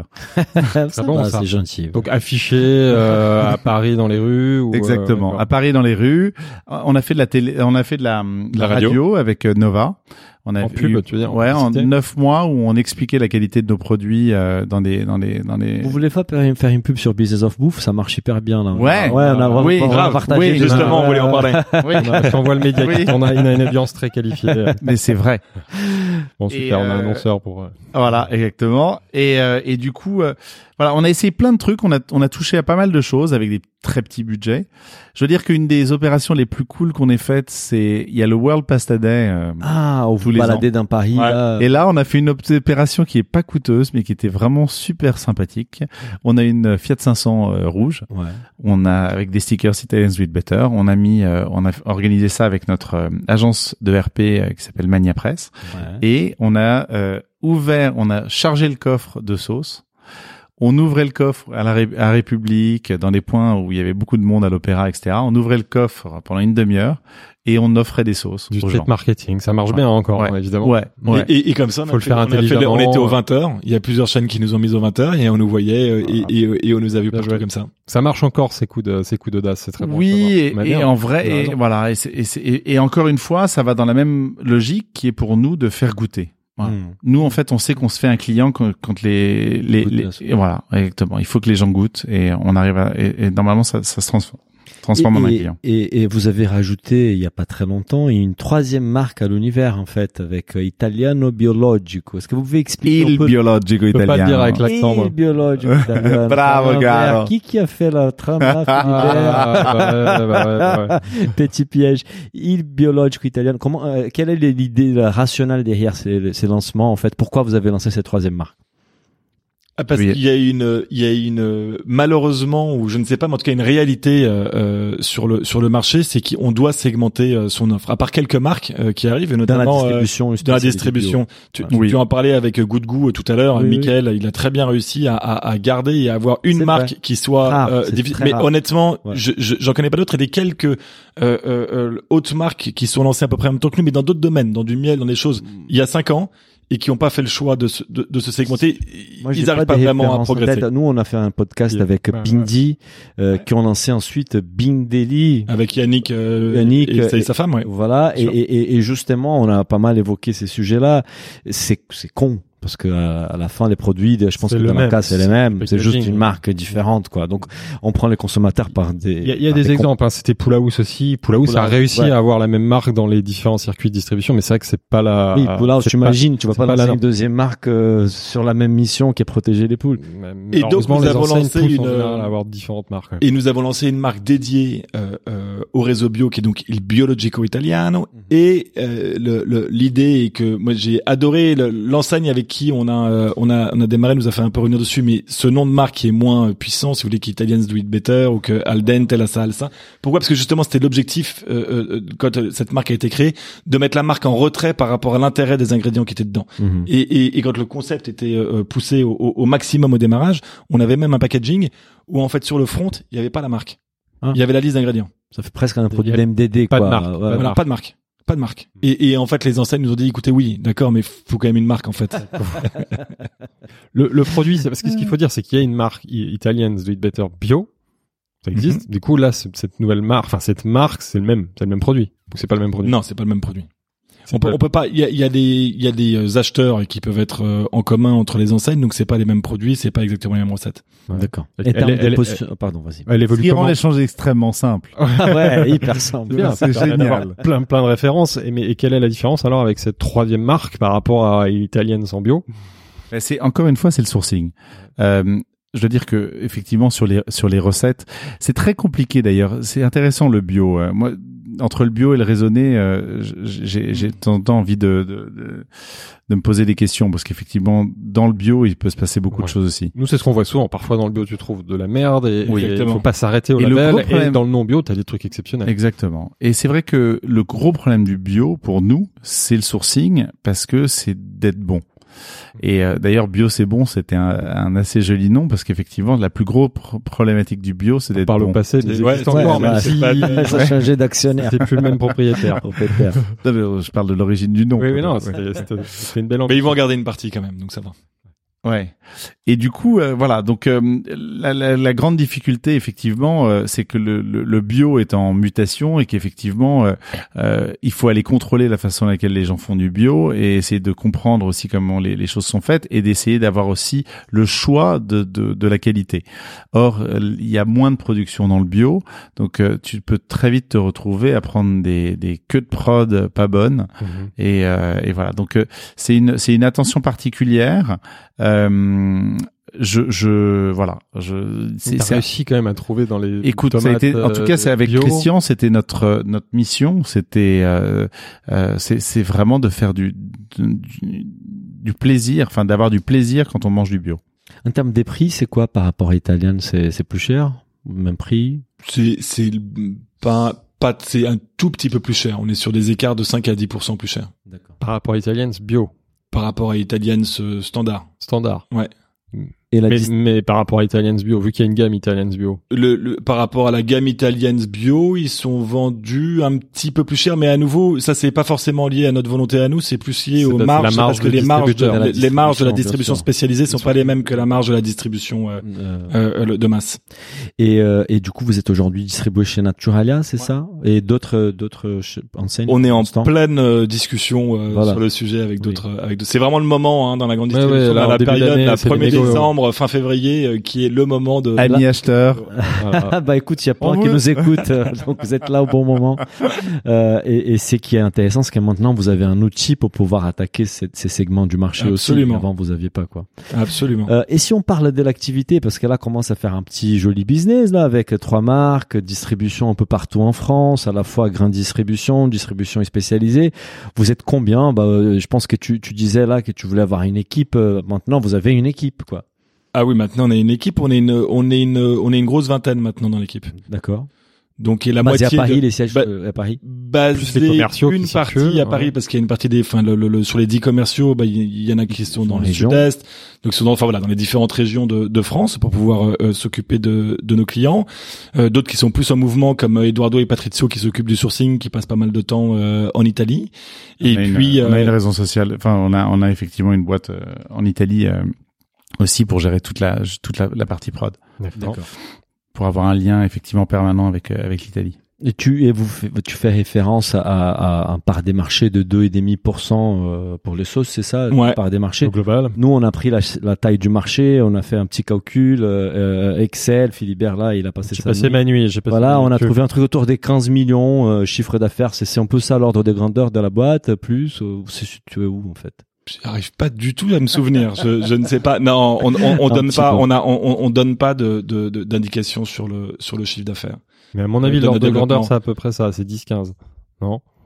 Moi, je pense que ce qu'il faut, c'est avoir des bonnes convictions et, et, et que, et que ça tourne bien. Ouais, c'est pas mal. Mais ça, vous avez été, été impacté par le par les Covid en fait en 2020. Ça alors, le, sur, sur, le Covid, il y a, y, a, y a, une chose qui se passe souvent dans les moments de, de crise en général, c'est qu'il y a une accélération du phénomène qui était en cours. Euh, et, et, et, ce qu'on a vu avec le, le Covid, c'est que ça, ça, ça, a renforcé cette dichotomie qu'il y avait entre d'un côté le prix, qui est fondamental de trouver des choses qui sont pas chères, parce qu'aujourd'hui on l'a vu, avant le Covid, il y avait la crise des gilets jaunes, avant il y avait d'autres choses. Donc il y a eu un axe fondamental qui a été sur le prix, et puis un autre axe fondamental où les gens ont dit, mais attends, moi j'ai besoin de, de, de c'est quoi tout ce qui est en train de se passer, j'hallucine je veux maintenant me sourcer, je vais avoir des produits sur Plaisir. lesquels je sois clair, merde, je veux veux vraie bouffer des bons trucs, Voilà. donc sur le plaisir et sur la naturalité. Mhm. Et clairement, ce sont les deux, euh, les deux, euh, les Tendances deux, de- les deux tendances qu'on a vues. Euh, sur le, le, le, le côté prix, bah, euh, c'est là où on va se retrouver soit avec des marques d'entrée de gamme, soit souvent, je pense que le travail des enseignes aujourd'hui, c'est de développer des MDD qui soient euh, Qui différenciantes et qui répondent à ces Ouais. besoins-là. Et euh, euh, sur le, la, la naturalité et le plaisir, eh ben, euh, c'est là où, où vous Italian Do It Better, j'ai l'impression, est ouais. une superbe réponse. Italian Do It Better. Non, et, et c'est là où quand on revient sur les, les, les, éléments dont on parlait tout à l'heure, c'est quoi du vrai premium euh, euh, Ben voilà, et, et Italian Do It Better répond à ça. Euh, donc clairement, et je pense que d'ailleurs dans nos relations et les négos qu'on a fait en fin d'année, euh, ça, ça a eu un impact euh, très positif parce qu'il y a eu une prise de conscience euh, des acheteurs là-dessus. Super. Et, et pour développer l'activité, vous avez fait une levée de fonds en, en fin 2019. Euh, vous avez levé un 1,2 million. Vous avez, vous faites, vous avez fait rentrer des, des, des profils assez, assez seniors en fait dans l'industrie. Est-ce que vous pouvez nous citer quelques investisseurs qui sont rentrés dans ces tours-là? Bien sûr. Le, le, le, nous, l'idée, hein, quand on a fait notre levée de fonds, bah, évidemment, c'est parce qu'on avait besoin d'argent pour se développer. On a investi. Euh, L'équipe euh, dont on euh, parlait tout à l'heure, euh, le responsable logistique, le directeur commercial, le directeur marketing, voilà, toutes ces, toutes ces euh, euh, personnes là. euh, on peut faire encore euh, x2, on n'aura pas besoin de doubler le nombre de personnes à ce poste-là. Donc on essaie pas d'investissement et donc on voulait faire entrer euh, des personnalités qui à la fois aient de l'argent, qu'on en a besoin, Ça aide. mais mais de l'autre surtout parce qu'on a on a on a eu la chance de de de de, de- voilà d'avoir plein de personnes qui voulaient investir surtout des personnes qui avaient des bons contacts qui avaient des bonnes relations et qui avaient envie de prendre le temps de réfléchir avec nous et de nous accompagner dans le développement de la boîte. Et euh, c'est typiquement le pour en citer euh, euh, quelques-uns des cas comme Serge Papin ou comme Michel Ouais, de Rovira. Ouais, de donc Michel Serge Papin qui a été président de Système U pendant euh, pendant 15 ans de, de- le, le- le Michel de Rovira de Michel Augustin. Ah, surtout qu'il y a des parallèles Euh, entre les deux histoires, entre Michel Augustin et ce que vous êtes en train de faire, on l'a évoqué tout à l'heure, donc c'est pertinent. ouais. Ah, sûr. absolument On comprend Et- pourquoi il a été par projet. c'est pour ça quand on parlait tout à l'heure, quand on parlait de la croissance du nombre de références, je, je vois encore quand on était dans la cuisine al dente justement, où il y avait Michel euh, qu'on rencontrait pour la première fois, il nous dit regarde c'est génial, et puis on fait ça, et puis ça cartonne, on avait les premiers Nielsen, on lui montre les chiffres et tout, et on dit puis en plus on va faire ça après, on pourra partir dans plein de directions différentes. Ouais, il t'a ouais, tout de faut suite. juste, il dit pourquoi pas, c'est peut-être une super idée, juste avant de le Attention, faire, réfléchissez ouais. bien à cette histoire de BFR. et C'est l'avantage d'un me permettre parce qu'on est quand même dans le business de la bouffe. On y va. Vas-y. Et, euh, et du coup, je pense qu'il y a pas mal de gens qui peut-être ont envie de se lancer ou machin. Plein. C'est choisissez des gens, des relations humaines dans le pognon. Ne faites pas des les fonds, etc. Choisissez des gens qui effectivement vous, vont vous donner du temps et vous permettre de passer d'amateur à pro. Euh, et nous, on a eu la chance d'avoir des gens que l'on voit une fois par mois, Mhm. Bah, une même fois par moi, trimestre C'est déjà bien, c'est pas mal. ouais. deux fois par mois. Et on a des ré- plutôt, on a évidemment des moments annuels où on se voit tous ensemble et on fait en sorte que ce soit un, tr- un moment très agréable. Euh, mais après, on les voit régulièrement, on leur pose des questions. Ils sont, on a choisi des experts dans chacune des parties sur lesquelles nous on n'était pas experts et on avait besoin d'être euh, encadrés. Et on a choisi des gens qui avaient envie, au-delà de l'argent, de vivre une aventure euh, humaine. Et je pense que c'est hyper important de, de ne pas se retrouver vite dans le principe du fond qui euh, essore euh, souvent euh, les boîtes, qui leur font ch- changer de stratégie, euh, qui veulent prendre euh, plus de la moitié des parts. Euh, voilà, garder. Il y euh, a des gens de fond qui nous écoutent, ils vont, ils vont apprécier. non, euh, excusez-moi pour les gens de fond. Il y a des fonds euh, qui sont, euh, qui pour le coup font bien leur job. Beaucoup. Le principe du fond, c'est de dire qu'ils sont hands-on. Mhm. Ils ont matériellement pas forcément le temps sur des petites boîtes. Euh, vaut mieux démarrer sur des, avec des business angels, avec euh, du love money, avec de l'argent qui vient de, de gens qui ont confiance dans les humains qui sont derrière les boîtes. Et ensuite, il y a un moment pour les fonds. Euh, le moment pour les fonds, il, il arrive effectivement plus tard. Euh, et, euh, et, et- et effectivement, à un moment, il y a un besoin d'un gros boost. Et là, effectivement, les fonds euh, peuvent être peuvent pour être vous, ce moment, est- l'expérience même des fonds peut être très utile. Ce moment de la prochaine levée avec des fonds, c'est dans combien de temps? C'est la prochaine, bah, c'est une, une- une- une bonne question. Ce qui va nous, euh, ce qui va nous euh, le, le décider précisément, euh, c'est c'est notre banquier pour le cash qui reste sur le compte. pour l'instant, les on est négo, pour- déjà les négo nationales là qui ont lieu en ce voilà, moment. exactement. Donc pour l'instant, on est on est on on est on est plutôt bien. Genre, il y a pas, de- on a on a toujours essayé. Ça c'est un autre point euh, le- le- qui est important, c'est de pas faire les choses dans l'urgence. À partir du moment où vous êtes pressé euh, par quelque chose, bah honnêtement, ça rend le truc euh, euh, compliqué parce que vous êtes un peu euh, lié euh, à la situation. Euh, donc on, on voilà, on va voir dans les dans les prochains mois, oui, dans les dans les deux années euh, qui vont venir, on va avoir besoin de de, de fonds. Euh, la, la question c'est est-ce que euh, euh, euh, voilà, c'est comment est-ce qu'on va c'est la question c'est qu'est-ce qu'on va en faire euh, de ces fonds? Est-ce que ça va être euh, pour passer de aujourd'hui on parlait de et demi de part de marché euh, euh, euh, en France, est-ce que c'est pour passer à 8% dans toute la France ou est-ce que c'est pour se lancer en Angleterre et, et, et dans des pays anglo-saxons? Parce que d'avoir des produits de, de pot de sauce vendus Italians do it better. Mhm. parce que quand le nom en Angleterre on comprend que là, le chemin, il sera encore plus rapide dans la tête du consul. Vous avez déposé les noms à l'international ou pas Partout. Oui. Ah, partout, oui, vous êtes bon, partout. vous. Vous êtes Partout. Comment bon. t'as fait pour le poser Parce que tu disais tout à l'heure, c'était compliqué, qu'il y avait Et un ce dépôt. qui est incroyable, eh ben, Je suis passionné par il a le un sujet Eh ben, tu il- peux aller voir l'histoire. Bah, Non, non, non, non, mais je, je, je, je- parce que, alors, il y a plusieurs façons de déposer les marques. Il y a le- la marque figurative ou le nom. Mhm. Euh, nous, on a fait le choix de la marque figurative euh, Ah. et ça nous a permis de, de déposer effectivement une, le, le- le- voilà. Après, on, a- on s'est acco- accolé un, un, logo, un, très bon. euh. Ouais, alors c'est une semi-figure. Ouais, C'est enfin, une il y a une partie dans le monde. Dans le monde. semi-figure. non, et qu'en plus, dans votre cas, c'est écrit, quoi. C'est. Exactement. On a une marque qui est un, avec une typo et effectivement une, une Donc, elle est un- protégée dans cette configuration-là. exactement. Par contre, si moi j'écris Italian Do It Better écrit autrement, euh, tu pourras moins me. Non, non, non, non, c'est quand même le, le nom sera sera sera sera quand même y euh, fort. semi, semi. d'accord. Exactement, elle est semi-figurative. Semi-figurative, Pardon, eff- effectivement. En fait, c'est euh, semi ça veut dire que doit Et- y avoir un, un, un, un logo quelque part euh, sur l'étiquette, mais qu'ensuite le nom de marque en tant que tel suffit. D'accord. Donc là, Et marche. ensuite, effectivement, bah, voilà, nous on a été accompagnés là-dessus. On a, on a un cabinet qui nous a aidé à déposer euh, progressivement pays par pays, euh, et ça a été un parcours prêt, de de trois ans. L'international, c'est prêt. Oui. Parce que là aujourd'hui, vous êtes que France. Hein. Non, on est vendu un petit peu euh, le- la majorité est France. On fait 80% de notre business italien de Better en France, mais il y a la Belgique, il y a la Suisse, il y a l'Australie. Est-ce À qu'il y a- l'Australie. Est-ce qu'il y a l'Italie. Les US. Et alors, l'Italie, nous avons. euh, Ils sont chauvins, les rendez-vous, Italiens, euh, Rendez-vous avec un acheteur euh, début mars euh, en Italie. Donc Italian Do It Donc, Better. Ils vont aimer par là- contre. Est-ce qu'ils vont aimer que ce soit fait par des Français? Enfin non, t'es pas fan. euh, Non. des- Bah, je suis moitié italien, Italiens, moitié français. Italiens. Bah ça, en Italie, ça et je vis entre Paris et Rome. non Comme ça, Ça suffit, le petit drapeau italien. On a une question parce que vous avez dit que pour la levée de fonds, vous avez vous avez fait rentrer des profils qui apportent des compétences que vous n'avez pas forcément. Et en t'attendant, on a eu le temps de discuter avec Combien, Christian. combien de temps on a eu, je vais Daniel pas, je vais pas parler de ça. Et, et, et on, il nous parlait de- d'un chef qui s'est intéressé aussi à rentrer dans Ah, les capitales. Et sais je t'ai pas posé s'il des questions. Tu m'as dit non, non, non, on va garder l'anecdote pour les podcasts. Est-ce que tu peux Ah, nous parler de... une, dit une qu'il chose dont on a été, c'était une chose dont on a été euh, euh, très fiers. On a eu la chance euh, au démarrage de, de notre activité, euh, la première année, euh, d'être appelé par la directrice générale du groupe de Cyril Lignac, euh, euh, qui s'intéressait à nos produits. Et, euh, et, et pareil, je revois encore la scène. On se lançait, hein. Faut voir quand même aujourd'hui. Voilà, début, on, on, on Et là, il y avait pas Italian, de peau. Il y avait pas italien, c'était juste, Al dente juste, la salle, juste al dente et tout.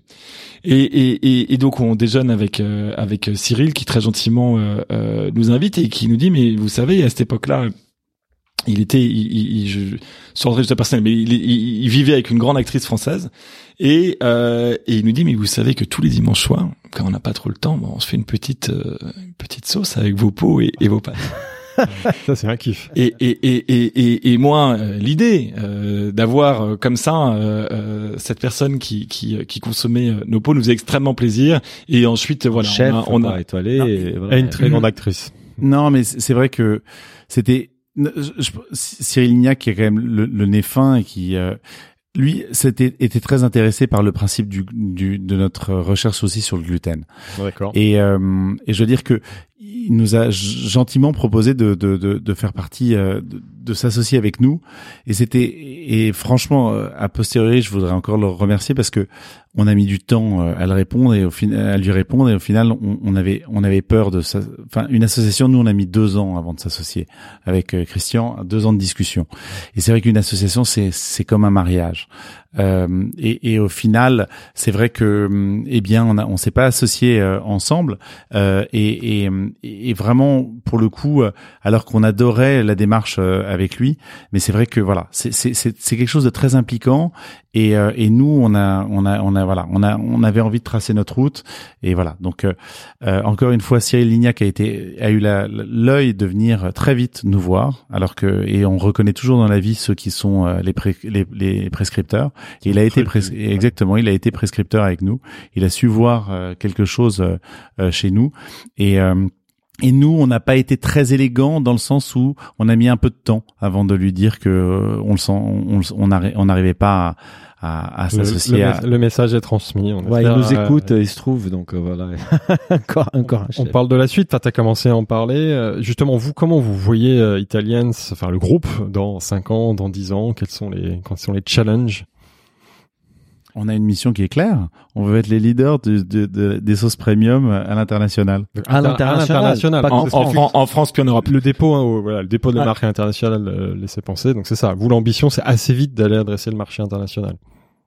Donc Absolument. il va falloir Il y a- il y a- prévoir un deuxième épisode Il y a, pour non, mais il y a, il y a, il y a- il y a- On il y a un marché, il y a un marché, il y a un marché français qui est déjà euh, euh, euh, très conséquent et, et très Ouais, euh, et très solide sur lequel il y a Enfin, beaucoup de choses à à gagner en distribution. Exactement. Mercode se plaint de pas avoir vos produits Ce qu'il partout. faut, il faut non mais c'est ça, le, c'est ça le point. En fait, il y, a- il une chose qui est quand on, on, on parlait au, démarrage euh, de- d'enseignes type Monoprix et Franprix qui ont été les premières à nous faire confiance et on les remerciera jamais assez euh, euh, pour ça. Euh, après, est-ce que c'est vraiment de la grande distribution ces enseignes-là C'est très relatif. On peut dire que ça se situe un peu entre de l'épicerie et euh, de la grande distribution. Et le move qu'on est en train de faire est particulièrement, euh, c'est bien qu'on se voit aujourd'hui, parce que là sur sur 2021 où on a des accords, on en a parlé tout à l'heure, de de de, de, de géants casino national, on démarre des enseignes comme Cora. Euh, au national, on a signé notre accord avec Intermarché aussi. Oui. Qui Là, sont- vous là, là, on faire est partout, quoi. dans la grande distribution. Ouais. On, on- on vont- rentre vous dans la grande distribution. Leclerc. Après, c'est une chose, Ouais. c'est une chose d'être, euh, on est vendu euh, chez Intermarché, oui, on est après, référencé en partout, comme tu on, disais. voilà, on est référencé dans la région Île-de-France. Ouais. Là, on essaye d'appeler les autres acheteurs pour être référencé dans les autres régions. Ensuite, s'il y a le Mm. succès qu'on espère et qu'on a eu jusqu'à maintenant, je, je croise les doigts, et ben à ce moment-là, il y a Intermarché au niveau national qui nous appeler, qui dit on va arrêter d'avoir des accords dans chacune des régions, on va maintenant consolider l'accord au niveau national. Et c'est comme ça que les étapes euh, euh, se font. mesure. Et c'est ça qu'on a fait, euh, c'est ça qu'on a fait depuis le départ. Euh, Et ce euh, qui est assez important aussi, c'est d'essayer de, de maintenir aussi les relations avec les gens qui t'ont fait confiance dès- depuis le début, Bien sûr. en leur donnant la primeur. Ouais, genre Monoprix, il faut continuer Bah, à soigner Bah, cette Monoprix, enseigne. concrètement, et, et c'est à eux qu'on propose les choses en Les premier. nouvelles gammes, ouais, les nouveaux produits. Et les nouveaux produits, on, on, on joue le jeu de réfléchir avec eux à des concepts intéressants pour faire évoluer le monde de la bouffe aussi. Mhm. Euh, et et, et c'est voilà, on, on leur donne un temps effectivement important pour euh, et on leur donne une primeur. Et c'est vrai que voilà, c'est un c'est un juste équilibre Mhm. pour permettre effectivement de que eux comprennent que nous on a besoin de se développer et en même temps euh, de toujours être euh, de jamais oublier d'où on vient. Et on a un nombre très important de, de, d'en- de points de vente encore à aller chercher. Oui, non, il y a, il y a- en distribution, il y a encore du boulot. ouais. large. C'est pour ça que même l'évolution de la gamme, euh, l'ouverture, nouveaux produits, c'est pas la priorité. Vous y pensez quand même un peu euh On Ah, mais présente, on, ne- on développe. on ne, on ne pense qu'à ça. Je veux dire, le, le- c'est essentiel. Si, si vous regardez le, le, le, enfin nous quand on regarde le rayon euh, euh, d'un supermarché, comment est-ce qu'il était il y a cinq ans? Mais je parle des étiquettes, des pots, tout, hein, Ouais, de packaging, de propres packaging, des packaging. étiquettes. Quand on regarde comment c'était il y a cinq ans et comment c'était aujourd'hui, il y a eu un changement, il y a eu une premiumisation générale du rayon des sauces qui a été assez phénoménale sur ces sur ces sur ces quatre dernières années. Euh, donc nous, il faut toujours ce qui a fait qu'on a fait ce qu'on avait ce, ce, ce, ce cran d'avance et qu'on a ce cran d'avance aujourd'hui, ben il faut qu'on le renforce maintenant euh, sur d'autres éléments. Donc on est en permanence euh, en réflexion et on vient de fixer d'ailleurs euh, la semaine prochaine une petite journée à l'extérieur pour De réfléchir. ça. réflexion. Ah, tous les deux, un amoureux. Non, pas que tous les deux. les- justement, pas que tous les deux. Et les, ça, Maintenant, maintenant, Comme ça que ça marche. et même les, les États. Ma- les maintenant qu'on maintenant qu'on a une équipe, en plus, il y aurait des idées bien meilleures que les nôtres. bien. Et l'e-commerce, en fait, vous, vous avez pas envie d'avoir un petit e-shop euh, italien, ce qui livre direct au consommateur. En plus, vous élargissez l'offre, donc euh, vous avez la possibilité d'avoir des paniers moyens plus importants. Alors typiquement, euh, nous l'e-commerce, on a très en- on, on vient de re- redévelopper le site d'Alente La Salsa et on a C'était vitrine. Non là c'est un e-commerce Ah, c'est un e-commerce. totalement Ah, fonctionnel. d'accord. Euh, Que sur Aldente. que sur Aldente. Pourquoi? Parce que Aldente est difficile à trouver déjà. Un. Euh, donc effectivement, quand on a, euh, on travaille la proxy, euh, d'avoir un e-commerce euh, entre le commander euh, et se faire livrer et d'avoir effectivement un transport en plus. Enfin, mm, bref, pour plein de raisons, on n'a pas spécialement envie de, de, de rajouter ça quand on peut le trouver euh, au coin de la rue. Ouais. Et ensuite, on a très envie justement de, de progressivement euh, de proposer un vrai service avec euh, Al dente la salle, où on s'adresse effectivement à des gens qui qui sont euh, de, de grands euh, amateurs de bouffe italienne Mhm. et euh, de leur proposer effectivement de de- d'avoir en permanence dans leur placard nos produits et de faire en sorte que de d'apprendre à comprendre comment est-ce qu'ils ils consomment et effectivement de, de faire en sorte qu'il n'y ait pas de problème de, de ils aient jamais de rupture de stock dans leur placard. Et puis il y a des produits exceptionnels à découvrir sur Al dente salsa. On a des pastilles de sel qui est exactement la bonne dose de sel à mettre dans une dans une casserole pour deux personnes. On a des des des petits euh, euh, des, des ce qu'on appelle les purs qui sont des des des, des tomates euh, euh, euh, Des dans la tomates rares. saumure, des tomates rares dans la saumure et notamment des tomates jaunes. Là, en ce moment, dans cette période-là où justement t'as pas de tomates de saison, si tu Oui, veux faire une bien. vraie sauce tomate, là, effectivement, t'as ça. Après, on a une La tomate drogue- jaune en italien, la, la- juste la, la tomate en italien, ça, se- ça se traduit pomodoro, la pomme d'or, parce que la première tomate qui a été rapportée en Europe, elle était jaune, elle n'était pas Ah, rouge. J'ai jamais fait les liens Oui, pomodoro Ouais. c'est pomme d'or, mais c'est Ouais, tellement évident. On apprend on à- apprend plein de choses. On à a mis 9h. 1h40 pour arriver Et là. mais c'est toutes ces choses-là. Mais, Ouais. mais j'en- ai plein. Et c'est toutes ces choses-là. C'est toutes ces choses-là. c'est pas l'italien qui raconte ça. T'as vu Ouais, mais c'est génial. Bah, m'as je vais raconter à ma, à femme en arrivant à la maison. D'ailleurs, il faut que je rentre. On est en retard là. à, cause, Euh, à cause de qui on arrive au bout. La dernière. Euh, la bonne nouvelle, c'est qu'il nous a déjà répondu une question. En fait, on va commencer par cette question-là. C'est quel conseil donneriez-vous à un jeune entrepreneur dans la bouffe? Bah, tu Hmm. nous as donné un très bon conseil Oui. Euh, par rapport à, la- à chercher quelqu'un qui apporte pas que l'argent, qui, a- qui Oui. apporte vraiment quelque chose. Après, après l'autre, c'est ce qu'on se disait tout à l'heure. Nous, on a, on a réussi à se fixer euh, des choses qui nous, qui nous plaisaient, qui nous donnaient une ambition de business, mais aussi une ambition de vie. Euh, Aujourd'hui, ce qui est hyper intéressant quand même dans la bouffe, c'est qu'on travaille dans un truc qui est lié au plaisir. Et du coup, nous, avec Christian, ce qui nous a réunis, c'est à la fois l'envie d'être ambitieux ensemble, mais ambitieux. Il y a plein de formes d'ambition. Et aujourd'hui, je trouve que c'est, on est dans un moment où il n'y a pas que la thune. Et du coup, l'ambition de faire les choses bien et d'apporter sa pierre à l'édifice, effectivement, nous, à notre petit niveau, c'est de démocratiser la bonne bouffe italienne euh, dans les rayons, euh, d'avoir des leitmotivs et de se fixer des objectifs qui, qui vont un peu au-delà. Ça permet quand même de donner des visions un peu à long terme et et t'as toujours besoin de t'accrocher parce qu'effectivement, comme vous le disiez, tu peux être tenté de baisser ta qualité, tu peux être tenté de trucs, tu peux être tenté d'aller voir effectivement aller prendre de l'argent à quelqu'un que t'aimes pas trop et en fait t'en as besoin. Donc ça, surveillez votre cash et prenez et, et vous- regardez-le, à, euh, regardez-le bien bien loin votre cash, euh, anticipez-le. Il faut bouger six mois avant Ça largement. prend euh, du ouais, temps de, de lever. ou- Donc, euh, donc voilà, moi je dirais que c'est, c'est d'essayer de se fixer ses ambitions, d'essayer de savoir exactement où est-ce qu'on on a envie d'aller Mhm. et d'essayer d'avoir une ambition qui soit pas que de euh, gagner de la thune parce que ça marchera pas. Hmm. Au- Autre question rituelle, quels ont été à tous les deux vos plus gros échecs, vos plus gros apprentissages et d'un autre côté vos plus grandes fiertés, vos plus grandes réussites? Ah, blanc. Je laisse Ouais, Chris ah, voilà. Je- répondre à ça. C'est chaud. Question. C'est quoi la question déjà? Plus- plus- échec, euh, réussite. Bah, à la fois- une fois l'échec, après la, la, euh, la réussite. Non, mais je pense que le, le, le, le- l'entrepreneuriat, si on reprend pour faire le lien aussi avec la question précédente, c'est une succession d'échecs et de réussites. Enfin, je veux dire, mais je pense que ça, et c'est une chose dont on, tout le monde m'en avait parlé avant, et, et en particulier Patrizio, moi je viens d'un monde, une- une- d'un univers hyper cadré, viens d'un truc où il n'y avait pas du, pas ces préoccupations-là. Mais, mais on peut réellement, mais il y avait des petits schémas qui passaient à un moment, on peut réellement, moi, il y a des moments le mardi matin, je, je, je, je, je me dis, la veille, je vais signer un truc, je me dis, mec, t'es une bête. T'es- génial, mec, t'es génial, t'es génial.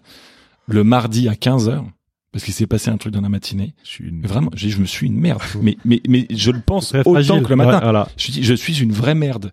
Et parce que je suis une merde, il y a rien qui va marcher. Et, et, et, et, les- et, les- et, nos, et, nos, nos, semaines sont une succession euh, euh, euh, de ça. Euh, et ensuite, pour ce qui, ce qui, ce qui est sûr, non, bah, ce qu'il faut, c'est, c'est, c'est, c'est y croire, s'accrocher et, et surtout se lancer. C'est intéressant parce que regardez dans les conseils qu'on, qu'on donnait, euh, le- le- le- c'était Patricio au début quand on réfléchit, il me disait mais arrête de réfléchir, il y a un moment faut, faut y aller. Ouais. Et, et, et, et aujourd'hui, moi, quand je vois des, des copains qui réfléchissent, je leur dis mais lance-toi, lance-toi, faut, faut, faut, faut, faut y aller, faut tester le produit, faut le mettre sur le marché le produit pour qu'on voit ce qu'il va donner. Donc là, tu réponds de nouveau à la question du conseil. La question, c'est ton plus grand échec, ta plus grande J'ai dit, j'ai, dit, j'ai dit que c'était une succession permanente. De Patricio, mais pas toi. tu n'as pas répondu à la question. J'ai dit que c'était une une une Non, mais ton plus- la, la ouais, plus grande échec, réussite. euh, La plus grande réussite, la plus grande réussite euh, à, à ce stade résultat, dans ma vie professionnelle, là, c'est- ouais. Résultat, c'est- c'est Italians Do It c'est Better. c'est les le 15 mi- résultat. c'est les 15 millions de chiffre C'est d'affaires. c'est les- c'est c'est ça, Faire. c'est c'est ces C'est- dizaines de millions d'euros de chiffre d'affaires. franchement, bravo, c'est c'est une belle, c'est une belle. non, ça, j'ai ça- encore ça, essayé. c'est la plus belle. C'est que les ça, la débuts, mais c'est déjà une belle, une belle réussite. Euh, dernière question, c'est un cadeau pour les auditeurs qui sont arrivés jusque-là, donc faut vraiment bien soigner la réponse. Est-ce que vous avez un bon plan bouffe à partager, euh, un livre, un podcast, une série, un film, un restaurant, et ils sont fermés, une recette, quelque chose que vous kiffez dans la bouffe, que vous aimeriez partager avec nos auditeurs? Moi, je pense Essayez Alain Passard. Ah oui, bah, ils sont pas très au courant. C'est qui gars Non, non. C'est Euh, la deuxième fois qu'on répond ça Ouais, dans notre c'est vrai, podcast. c'est vrai? On a fait un épisode avec les, les fondateurs de la mère de famille qui Ouais. disent la même chose. Ah ouais, Ouais. ouais. Euh, Et Alain Passard qui consomme les produits al dente, c'est ça ce qu'on a appris? oui. Il, Bon. il trouve que les pâtes cachette, un exceptionnelles. cachette. ouais. Oui, Non, pas, il- pas dans, il- pas, non, pas dans non, son non. Lui, c'est les pureaux, c'est les pureaux qu'il aime Les bien. pureaux, il a, on lui livrait euh, des pureaux et, et, et effectivement les pâtes. Il, enfin, doit être kiffant ouais. d'avoir un chef de, Ouais, de c'est ce super. calibre-là qui consomme Ouais. des produits. Ouais, t'es- tu te sens, t'arrives, Là- là, là- merde. Là, là, là, t'es plutôt dans la phase, euh, je suis un, je suis un winner. Là, t'es un winner. Là, t'es un winner. Donc Alain Passard, Euh, non, et puis sinon, euh, en plus accessible, est-ce que t'as sinon, non, non, non. Vous euh, avez cité, tu as cité des pardons. le, pour moi, le meilleur bouquin de bouffe euh, Ah, bah voilà. dans la façon de photographier la bouffe, euh, parce que c'est quand même assez intéressant, parce que moi, c'est mon, c'est- c'est c'est aussi mon dada. Euh, c'est euh, Jürgen Teller qui a shooté euh, le El Pelicano, Ah. El Pelicano, la- tous les plats euh, du Pelicano. Ça, je veux dire que en termes de, de façon différente de shooter la bouffe, j'ai trouvé ça vachement Très naonaise. On va mettre, euh, on va mettre des photos de ça sur euh, sur l'article du podcast. Ouais, ça, c'est- c'est ça, c'est là, là, tu nous as donné euh, vraiment un bon plan qui sort de l'ordinaire. Christian, la barre elle est haute. Ah, tu a as parlé d'un livre qui m'a intéressé là, de d'histoire des tomates chinois, euh, de. Sur le le- l'empire de l'or rouge, Ouais, Rouge, ouais, sur ouais. l'histoire de la tomate et pour bien comprendre les différences euh, sur ce dont on parlait euh, sur ce dont on parlait tout à l'heure et ensuite une adresse en ce moment où les restos sont sont fermés mais une adresse qui est excellente euh, c'est nos bureaux où il y a beaucoup de de, de bonnes sauces et, et, et on serait ravi d'inviter euh, euh, une des personnes qui écoute euh, ce podcast à poursuivre la discussion autour d'une belle assiette de Bah, une belle assiette de pâtes C'est lancé. Comment ils font pour Voilà. vous contacter? Est-ce qu'on va lancer un petit un petit jeu, un petit truc? On est assez joignable. Hein. Tu, tu veux dire, on a des réseaux sociaux, On euh, va on, mettre les regarde. aussi sur sur LinkedIn. Ils Comme vous, ça. ils, vous, ils vous écrivent, ils annoncent qu'ils viennent de la part de Business of Bouffe. Exactement. Voilà. Alors, soit vous faites le tri, soit vous les accueillez tous. euh, Ouais, vous laisse ouais. gérer. Bah, mais Ils si sont, euh, ils sont où vos bureaux? Ils sont euh, à Paris ils sont euh, place Pigalle D'accord. Bah, comme ça, On vous a dit qu'on couchait avec Ah. tout le monde. tu peux y aller. C'est la fin du podcast. Il n'y a plus personne qui écoute. euh. bah, grazie Merci, mille. grazie à vous, grazie, Grazie, grazie grazie mille. Et bravo pour ce que vous faites tous en même les mecs. temps, voilà. Ouais. Ouais, Non, ouais, c'est la cool. fête. Bravo. Merci beaucoup. Salut. Au revoir. Au revoir. Ciao. au revoir Si le podcast vous a plu, n'hésitez pas à le noter 5 étoiles sur votre appli et surtout partagez notre podcast autour de vous. Nous vous invitons également à vous inscrire à notre newsletter pour recevoir les prochains épisodes. Pour cela, rendez-vous sur le site businessofbouffe.com. À, À très bientôt.